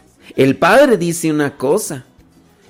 No, pero es que es- están levantándole falsos. Hay que rezar y hay que ir con el obispo. Y el obispo no se quiere manifestar exponiendo las verdades o las cosas que en realidad sucedieron para que se diera la suspensión de dicho sacerdote. Te- tú tienes que saber, no, tú no tienes que saber. Hay ciertas cosas. Pero bueno, es un, es un tanto delicado todo esto y muy particular, ¿sí? No- este, yo pienso que lo que más toca a cada uno de nosotros es la oración. La oración, y esto no solamente en cuestiones eclesiales, también en ciertas cuestiones familiares. ¿Por qué se separó fulano de tal? De fulana de tal, estaban casados y estaban, oye, pero si se llevaban re bien y que, pues dice fulana de tal que, que él la engañó. Desgraciado, mendigo, perro. ¿Por qué le hizo eso? A ver, espérate, no, no digas eso. No digas eso. Eso dice ella. Sí, pero fíjate nada más cómo está sufriendo ella. Pero, espérate, o sea, una realidad sí es que está sufriendo ella y eso es lo que te dijo ella. Pero no puedes emitir un cierto tipo de expresiones de esas de, de él cuando tú no sabes la verdad. Y, y ahí te equivocaste. Ya me equivoqué yo al expresarme así de, de esa persona solamente con la media. No sé si es media verdad, porque hay veces que son medias verdades, ¿no? Con, solamente con una parte de información. A lo mejor la información es falsa y ya nosotros nos equivocamos. ¿Sí? Ahora, eso de, de- de poner muchas trabas, pues miren, hay que analizarlo bien. Hay que analizarlo bien. No son trabas. Eh, las trabas, pues sí son, yo quiero detenerte el paso.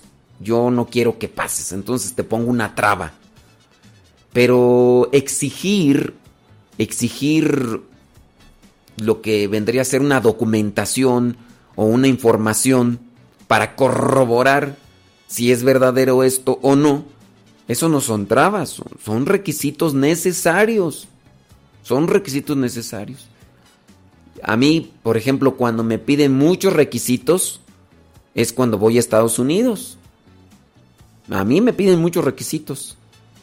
Y que esto y que el otro y que aquí, que son trabas. No, no son trabas, son requisitos necesarios para, solamente para comprobar la validez. Me acuerdo de, de una iglesia que fui a Estados Unidos. Me invitaron ahí en... No me acuerdo cómo se llamaba la iglesia.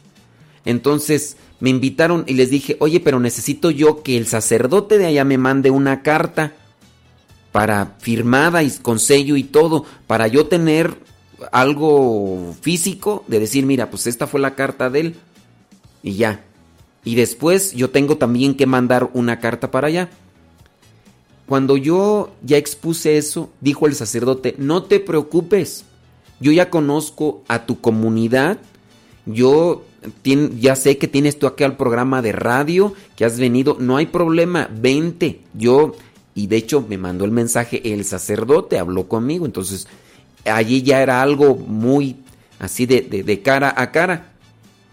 Ah, bueno, ahí está bien, pero no son trabas, son, son requisitos, porque hay mucha gente que ha mm, estafado y que se ha burlado también de la fe de las personas.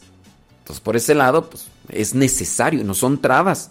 Es que piden muchas trabas cuando me voy a casar. No, no son trabas, son requisitos. Y, y esos requisitos son necesarios porque mucha gente ha engañado. Entonces, hacer todo lo posible por pedir aquellos documentos, identificaciones y demás para que no siga engañando más personas. Pero tú dices, bueno, es que son trabas. No, no, las, no son trabas. En su caso son requisitos necesarios para que no engañen. Llegué a una iglesia X por ahí. Yo este pedí con celebrar, no pedí presidir, pedí con celebrar. Y entonces acababa de celebrar un sacerdote.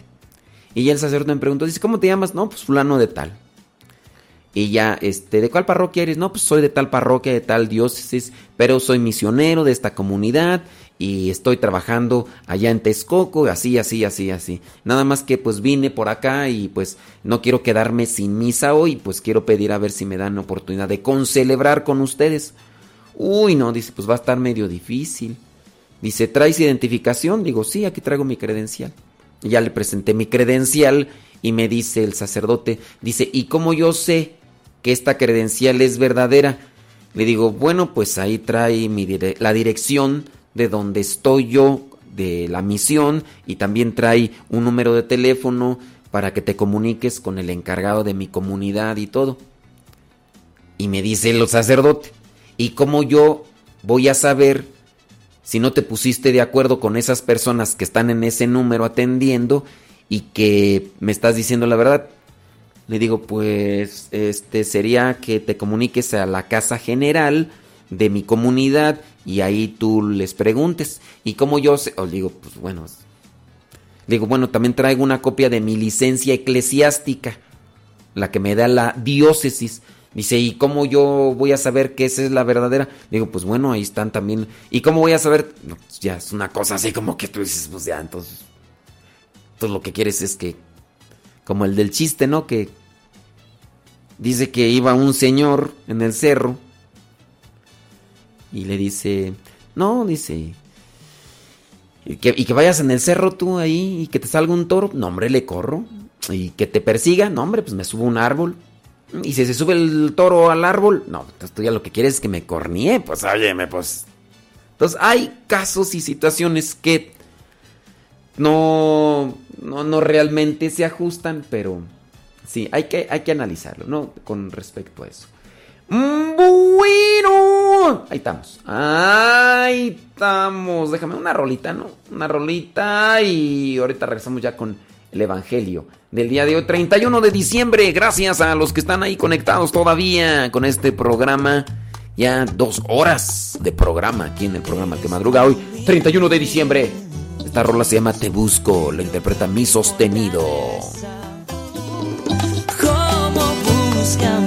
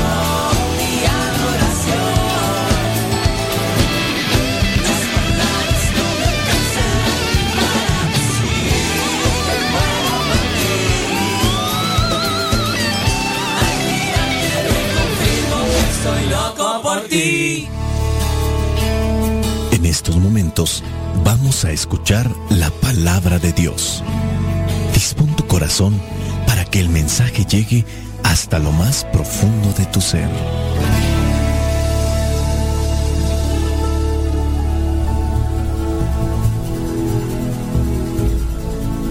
Es necesario alimentarnos para continuar viviendo, porque el hombre no solo vive de pan, sino de toda palabra que sale de la boca de Dios.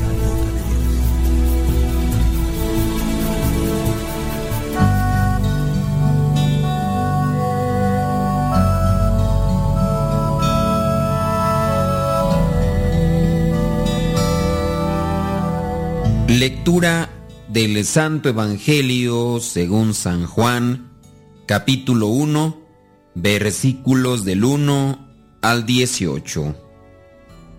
En el principio ya existía la palabra, y aquel que es la palabra estaba con Dios y era Dios.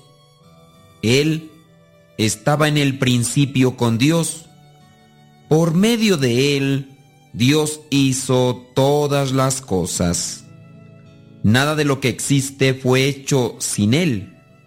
En Él estaba la vida, y la vida era la luz de la humanidad. Esta luz brilla en las tinieblas, y las tinieblas no han podido apagarla. Hubo un hombre llamado Juan, a quien Dios envió como testigo para que diera testimonio de la luz y para que todos creyeran por lo que él decía.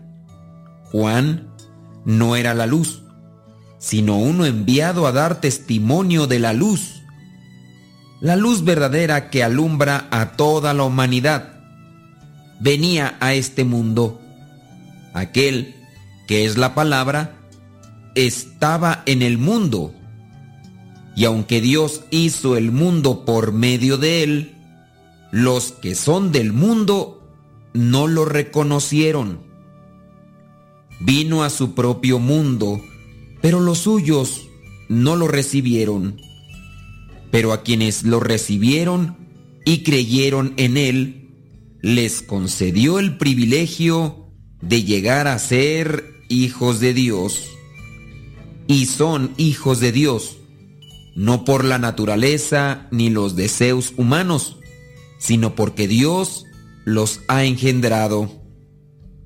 Aquel que es la palabra se hizo hombre y vivió entre nosotros, y hemos visto su gloria, la gloria que recibió del Padre por ser su Hijo único, abundante en amor y en verdad Juan dio testimonio de él diciendo, Este es aquel a quien yo me refería cuando dije que el que viene después de mí es más importante que yo, porque existía antes que yo.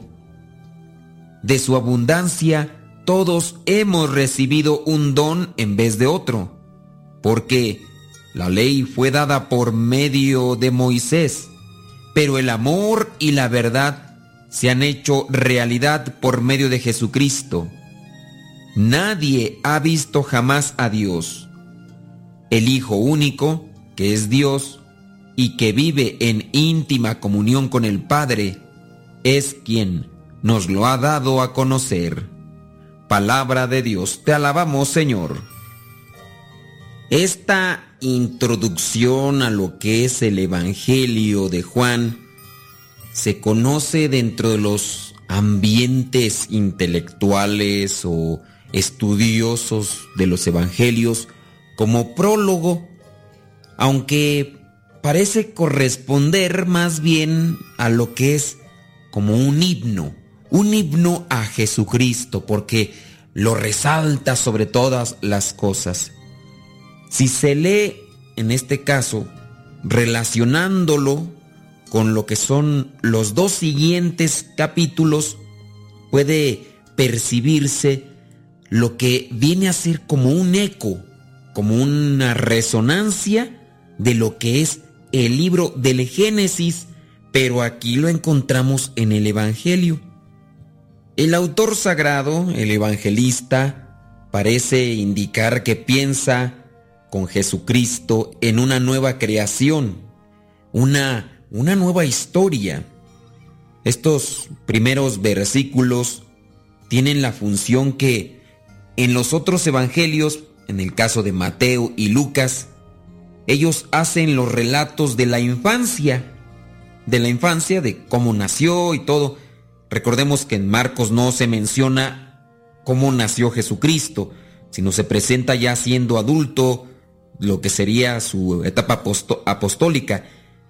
Y en el caso de Juan, vemos que se remonta incluso más allá de su nacimiento para dejarnos en claro que Jesucristo, siendo Dios, ya existía incluso antes de María y antes de toda la creación. Por eso es que podemos tener una relación con lo que es el Génesis, es decir, una nueva historia. Ahora, vemos que aquí se remonta a lo que es la eternidad de Dios. Cierto es que no podemos así conocer todo lo que es en relación a la eternidad de Dios, porque lo que sabemos es lo que Él mismo nos ha revelado por medio del Espíritu Santo. Y sabemos que el Espíritu Santo inspira a estos hombres, a estos hombres de Dios, a estos hombres consagrados. Alguna persona quizá querrá poner como objeción el hecho de ¿y cómo uno tiene la seguridad de que esas personas son inspiradas por Dios? Bueno, pues por lo mismo que yo podría decir, bueno, si estas personas están en constante oración, en el caso de, de Juan, si estuvo cerca de Jesucristo, si reciben el Espíritu Santo y se presentan muchos hechos sobrenaturales, son evidencias claras. No puedo decir que cualquier persona es inspirada por Dios si no conozco algo también de lo que realiza. Ahora, en el caso de Juan, presenta lo que es la palabra en tres fases. Tengamos presente que aquí al referirse Juan a lo que es la palabra, habla del verbo, el verbo encarnado, es decir, Jesucristo. Y aquí los estudiosos resaltan que Juan presenta lo que es la palabra en tres fases. Lo que es su preexistencia, que nos lo presenta desde el versículo 1 al 5, también lo que es su entrada en el mundo de los hombres, que es en el versículo del 6 al 13. Y vemos lo que es su encarnación, el versículo 14 al 18. Con relación a lo que es la preexistencia de, Jesús, Juan afirma tres cosas. Que existe desde la eternidad, es decir, no fue creado también que es persona y es de naturaleza divina. Podemos así resaltarlo de una manera ya incluso más conocida. Verdadero Dios, verdadero hombre. Y presenta que por eso Él, es decir, Jesucristo, que es la palabra, puede hablar de Dios al hombre para colmarlo de vida nueva, porque Él es Dios y viene de Dios. Y en este caso, al hablarnos de Dios y presentarnos a Dios, presentarse Él mismo, espera una respuesta, porque sabemos muy bien que en la palabra se da un diálogo. Yo comunico y espero una respuesta. Yo les doy a conocer quién es Dios, pero también espero que ustedes respondan a ese amor de Dios. En cuanto a lo que es a su entrada en el mundo de los hombres, Juan sitúa en la historia el gran suceso, mencionando que en este caso Juan el Bautista no era la luz, él no era la luz. Y vemos que es un precursor el que viene a anunciar la luz. Es un testigo de la luz, no es la luz.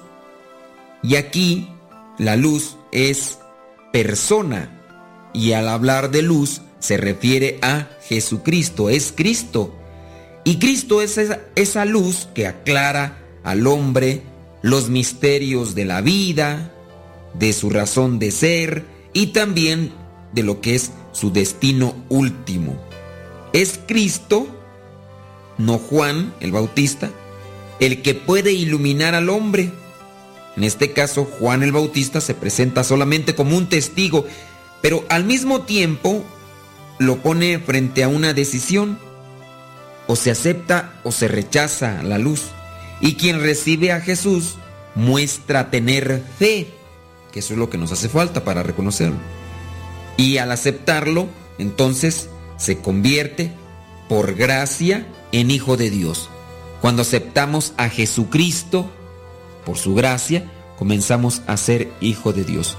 Aquí también encontramos en este Evangelio de Juan lo que es una carga teológica. Por eso es que se le representa a Juan el Bautista cuando se utiliza lo que es la simbología de, de animales y de personas y de ángeles. Bueno, cuando se utiliza la simbología, se representa a Juan como el águila por ser el más elevado, el más profundo, es más, es más teológico su, su evangelio. Y entonces encontramos que tiene mucha carga teológica y podemos decir que se concentra en estos versículos, en estos versículos que hemos proclamado el día de hoy.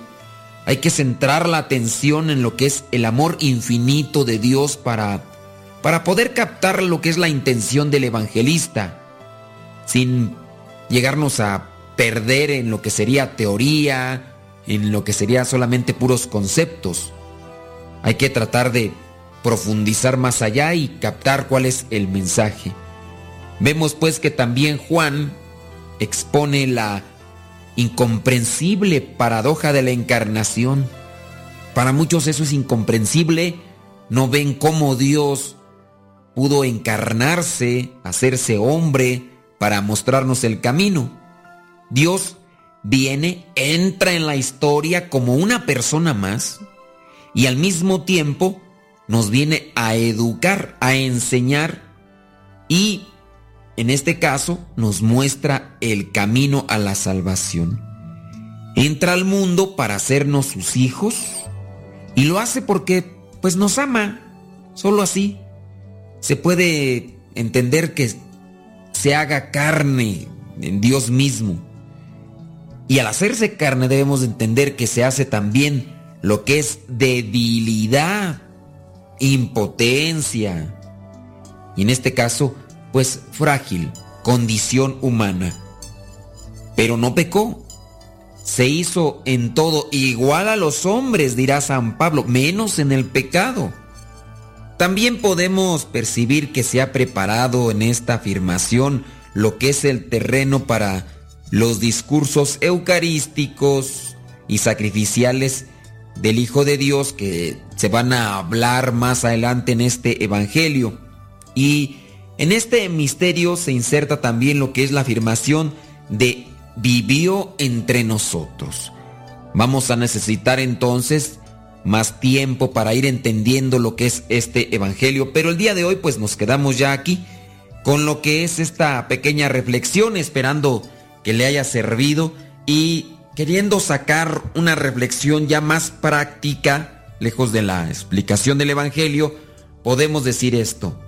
Dios, Dios se hace hombre y adopta, adopta lo que es nuestra condición, nuestra condición de seres humanos, para mostrarnos el camino. ¿Qué tanto he asimilado yo el camino que nos ha enseñado Jesucristo? ¿Qué tanto me he acercado a Jesucristo? Entendemos pues que muchas de las veces somos un tanto necios, cerrados y no queremos comprender. Y vemos cómo en el caso de un papá, cuando le dice a su hijo haz esto y no lo hace, y el hijo quizá berrinchudo, geniudo, le dice, es que no puedo, no se, no se hace, no se hace. Y el papá podría decirle, sí, cómo no, sí, sí, sí que se hace, y, y vas a ver, te lo voy a enseñar yo. Y en este caso, el papá pone la muestra a lo que es el hijo y le enseña. le enseña cómo se debe de hacer. En este caso Dios se hace hombre para mostrarnos el camino de la salvación. Aprendamos de Jesucristo, conozcamos más de la Sagrada Escritura para poder entender bien su mensaje, practicarlo y al mismo tiempo hacernos hijos de Dios por su gracia. Nos escuchamos en la próxima. Se despide el Padre Modesto Lule de los misioneros, servidores de la palabra. Que Dios les bendiga.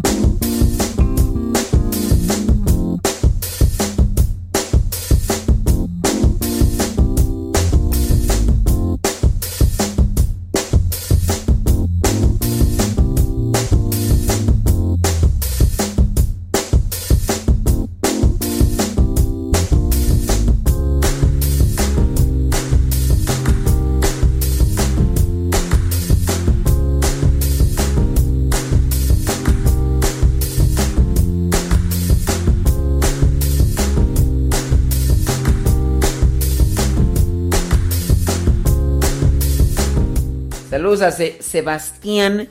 Sebastián, díganos dónde nos escuchan. Criaturas del Señor.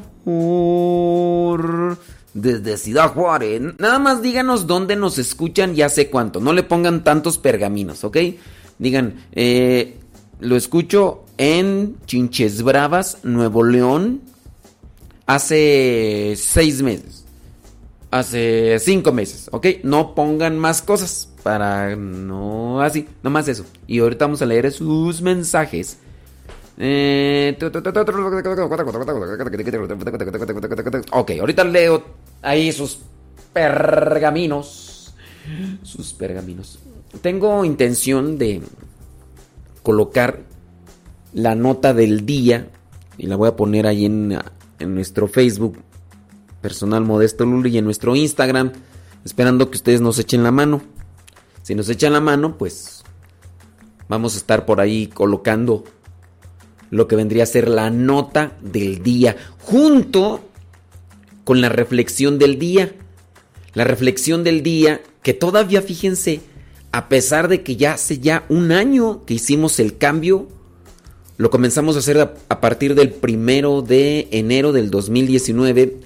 Comenzamos a colocar esa reflexión del día que antes colocábamos en nuestra página principal, Modesto Lule. Ahora la colocamos en una página que se llama Fray Molleto. Fray Molleto, ahí colocamos esa reflexión del día. Y todavía hace una semana, eh, una persona me dice, oiga, ¿y ya no publica las reflexiones diarias? Le digo, ¿cuáles reflexiones diarias? Unas que colocaba en su página de Facebook. Es que yo todos los días la sigo, pero ya tiene ratillo que no le he visto. Le digo, ¿ratillo? ¿Ratillo? Hace ya casi un año. Ya, hace un año. Uy, ¿por qué se pone así este? Y dijo, ciertamente estoy siendo muy tosco. Tosco, tosco. Entonces uno de mis propósitos es que en el próximo año pues voy a tratar ya de ya no, no ser tan mula. Ya no voy a ser tan mula. A ver, hace pero que nos digan dónde nos escuchan y hace cuánto tiempo que nos escuchan. Eh, Nayibe nos escucha en Riverside, dice que nos escucha hace como 8 años.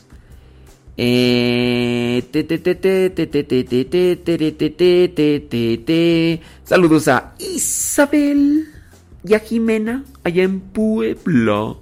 En Puebla. Saludos.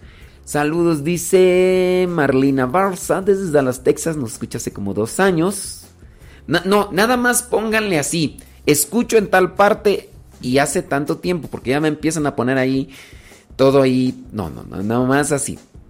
Mira, Rosy Praise Peace dice: Nos escucha desde Franklin, North Carolina, hace como dos años. Ahí está. Eh, déjame ver aquí quién más. Pam, pam, pam, Dice, escucho acá en Panamá hace como cuatro años. Ok.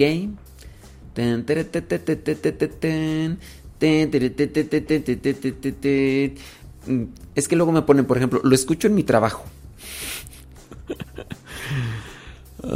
No, pónganme pues allí, pues, de, ¿dónde? ¿Hace cuánto? A ver, voy a explicar nuevamente porque no, es, es- va a ser mi propósito de año nuevo. Voy a buscar la manera de hacerme entender claramente. Díganme dónde nos escuchan eh, hablando de el lugar, no en su trabajo, de- aquí en el baño. Te escucho aquí en... eh, aquí, eh, debajo de un árbol. Te escucho en mi radio. Te escucho en mi... No, de, del lugar. Y también... ¿Hace cuánto tiempo? Ok. Señora, paciencia. Mi propósito del próximo año es tener más paciencia.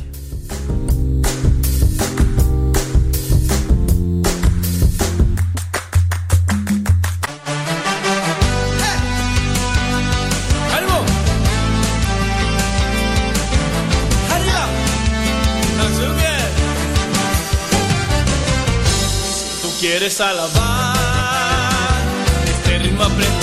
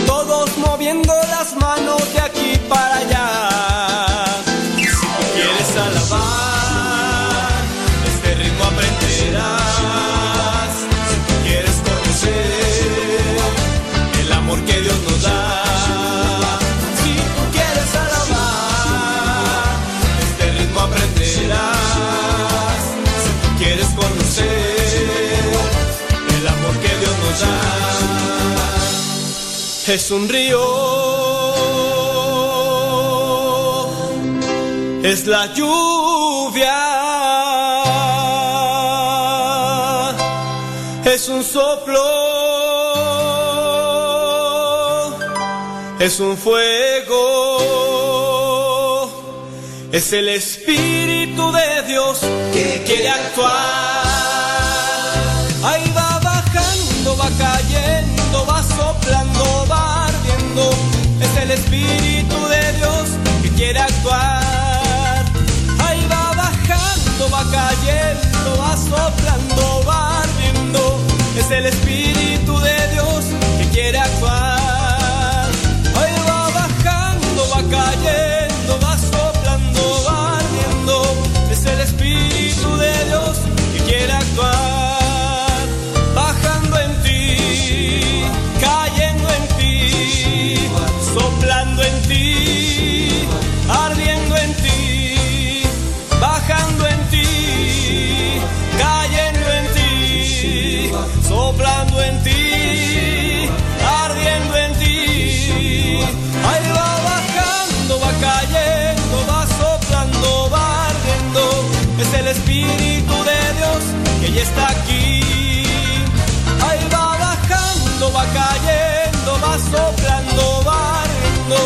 Es el Espíritu de Dios que ya está aquí.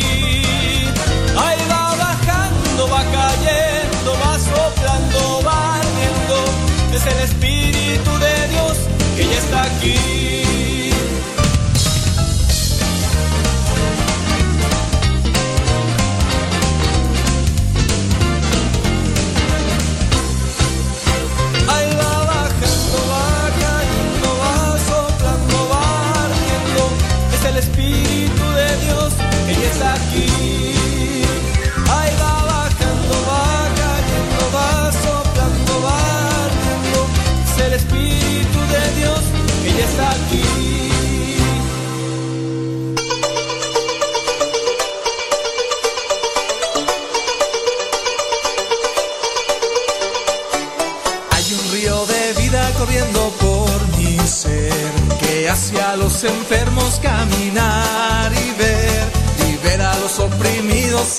da la felicidad. Hay un río de vida corriendo por mi ser. Está el amor del Padre corriendo por mi ser que hace a los enfermos caminar y ver y ver a los oprimidos y les da la felicidad. Está el amor del Padre corriendo por mi ser. Está el amor del Hijo corriendo por. Que hace a los enfermos caminar y ver. Ver a los oprimidos y les da la felicidad. Está el amor del Hijo corriendo por mi ser. Está el Espíritu Santo corriendo por mi ser, que hace a los enfermos caminar y ver, ver a los oprimidos y les da la felicidad. Está el Espíritu Santo corriendo por mi ser. Corriendo por mi ser, que hace a los enfermos caminar y ver, ver a los oprimidos y les da la felicidad. Está el amor de María corriendo por mi ser. Hay un río de vida corriendo por mi ser, que hace a los enfermos caminar y ver, ver a los oprimidos y les da la felicidad. Hay un río de vida corriendo por mi ser.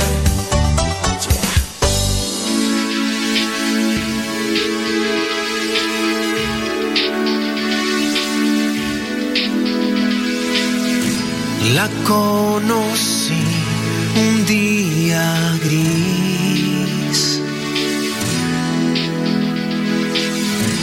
Yo caminaba sin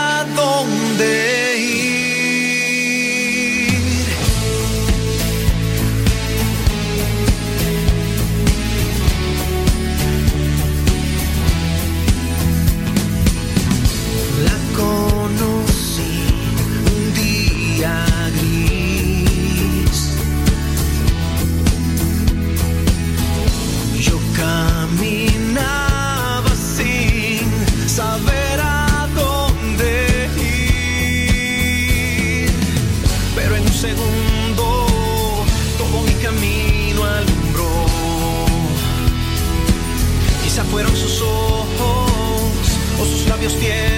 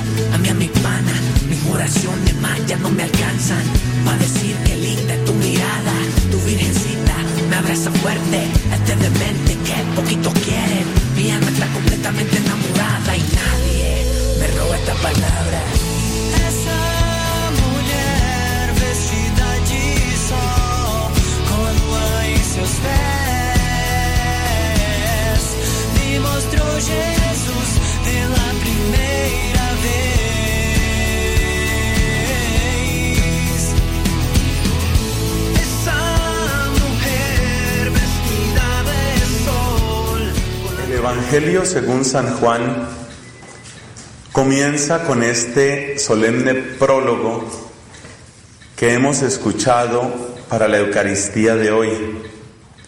Son los versículos del 1 al 18 del capítulo primero del Evangelio de Juan. Llama la atención una cosa.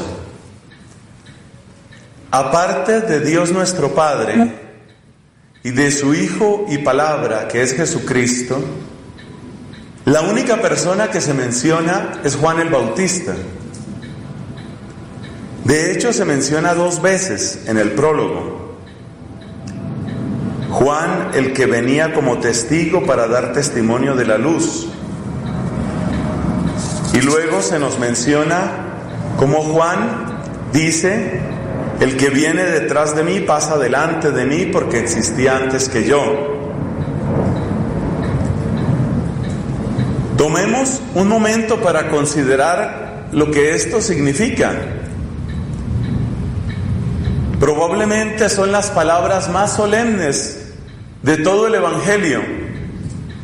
Palabras que se asoman al misterio inconmensurable de la Trinidad misma. En el principio existía la palabra, la palabra estaba con Dios, la palabra era Dios.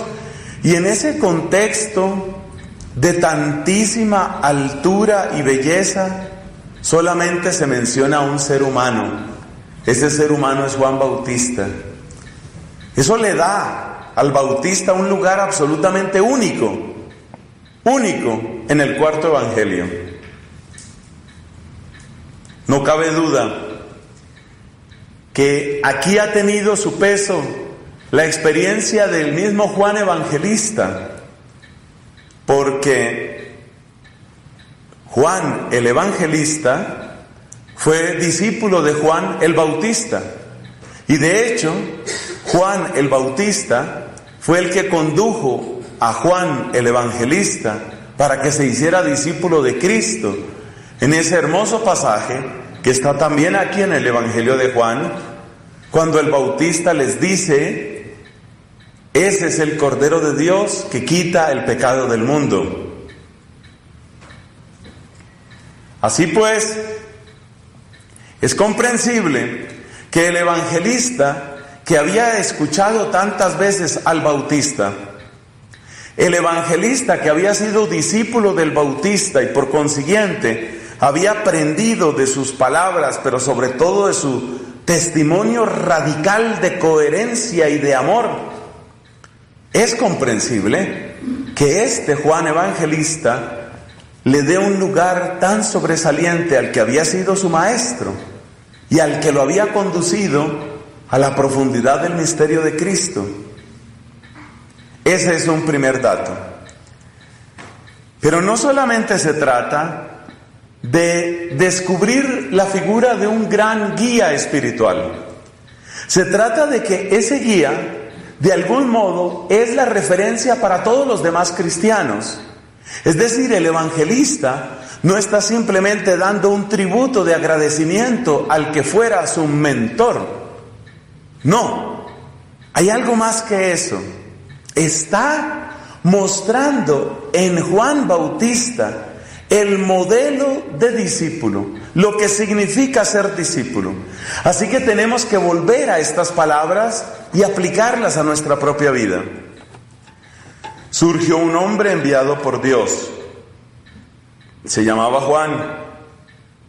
Venía como testigo para dar testimonio de la luz. Esta es la vida cristiana. Ser testimonio de la luz, ser testigos de la luz, de eso es de lo que se trata. No era él la luz, sino testigo de la luz. Ahí hay dos cosas que se están diciendo. Dar testimonio de aquel que es la verdadera luz, es decir, Cristo Jesús, y sobre todo, al dar ese testimonio, no usurpar el lugar de Cristo. Lo que Cristo hace, solo Cristo lo puede hacer. Lo que Cristo es, solo Él lo es. No usurpar el lugar de Cristo, sino dar testimonio de Cristo. Esa es la vida cristiana. ¿Qué tipo de testimonio da Juan? Eso es lo que encontramos al final del pasaje de hoy. El que viene detrás de mí pasa delante de mí porque existía antes que yo. Fíjate que este es el eco de esa otra frase que también le hemos oído al Bautista, cuando dice, refiriéndose a Cristo, Él tiene que crecer y yo tengo que disminuir. Es lo mismo que encontramos aquí. El que venía detrás de mí pasa delante de mí. Él tiene que crecer, yo tengo que disminuir. Ahí tenemos una segunda idea sobre lo que es la vida cristiana.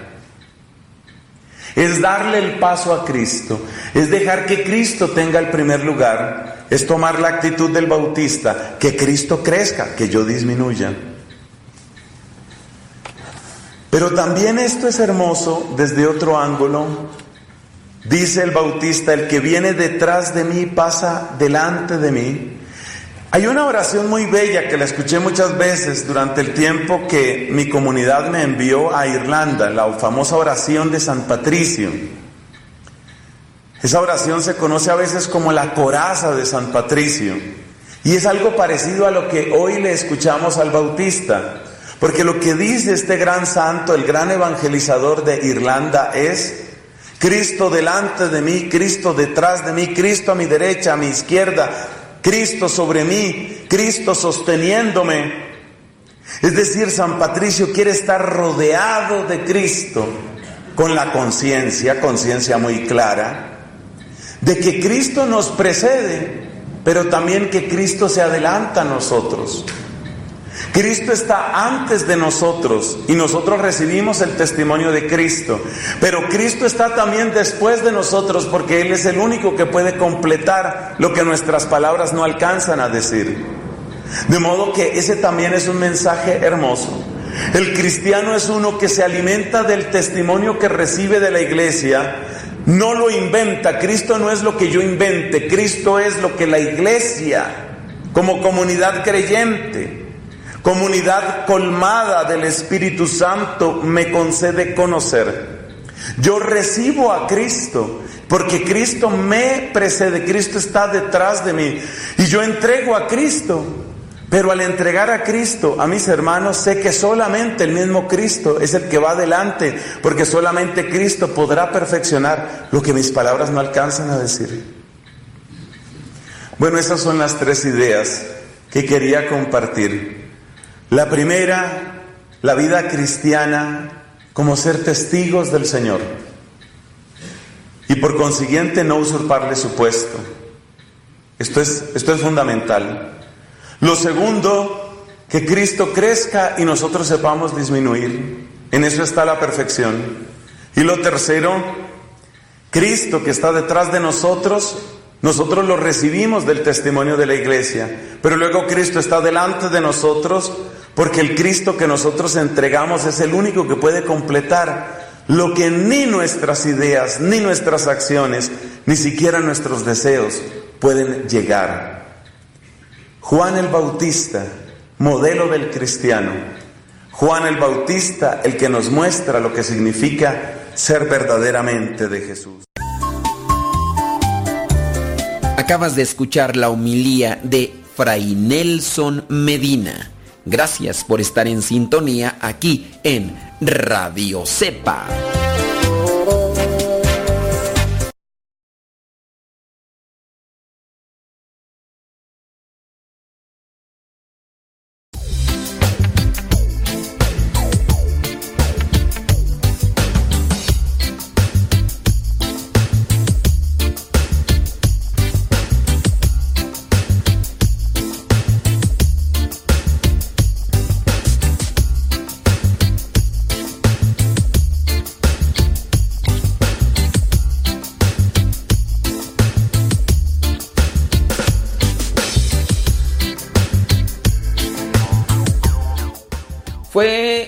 Fue una bendición acompañarles en este último programa de Al que Madruga.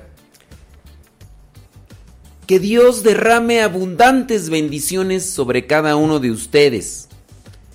Gracias a los que tuvieron paciencia con nosotros, a los que tuvieron caridad. Gracias a los que, pues, nos dijeron de lo que querían decirnos. Muchos de ellos ya no nos escuchan porque pues simplemente no les gustó el formato y quieren que tengamos una modalidad meramente solemne en un programa de radio cuando desde mi perspectiva no debe de ser así. Pero en fin, no podemos explicar o decirles a los demás eh, nuestra visión a cada 10, 20 minutos. Pero sí, hay muchas personas todavía que en este año se retiraron, se alejaron, porque pues quieren que tengamos una participación en el programa meramente solemne, como si estuviéramos en una misa como si estuviéramos en una hora santa. Y pues no. No, lamentablemente pues sí son son son visiones muy muy pequeñas, muy compactas y pues ni modo, ahí no se puede hacer mucho.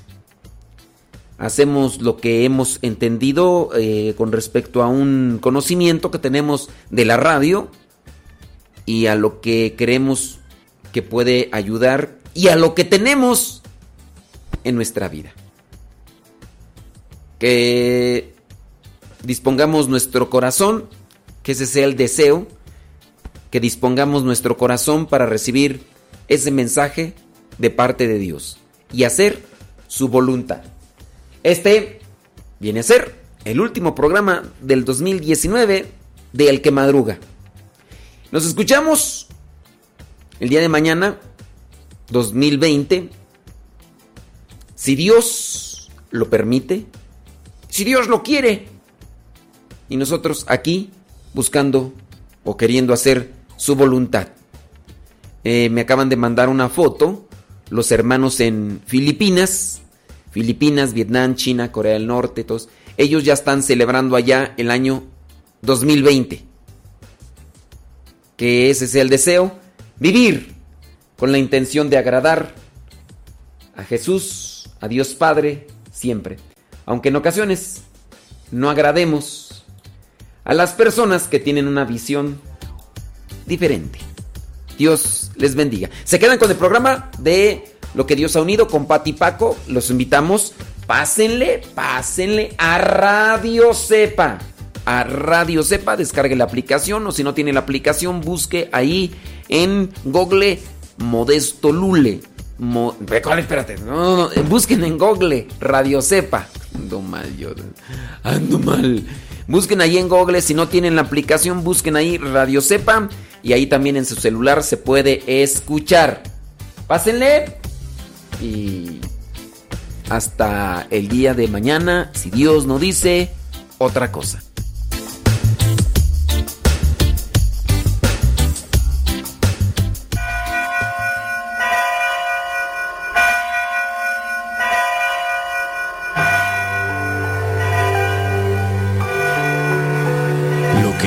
Ha unido, no lo separe el hombre. ¿Cómo olvidar el día en que te conocí? Nuestras almas se encontraron. Una bella amistad se convirtió en amor. No cabe duda que fue Dios quien nos unió. Desde aquel día no dejo de pensar en ti. Cada detalle tuyo me cautiva. Te convertiste ahora en parte de mi ser. Aún no sé muy bien qué fue lo que pasó. Solo sé que yo te amo.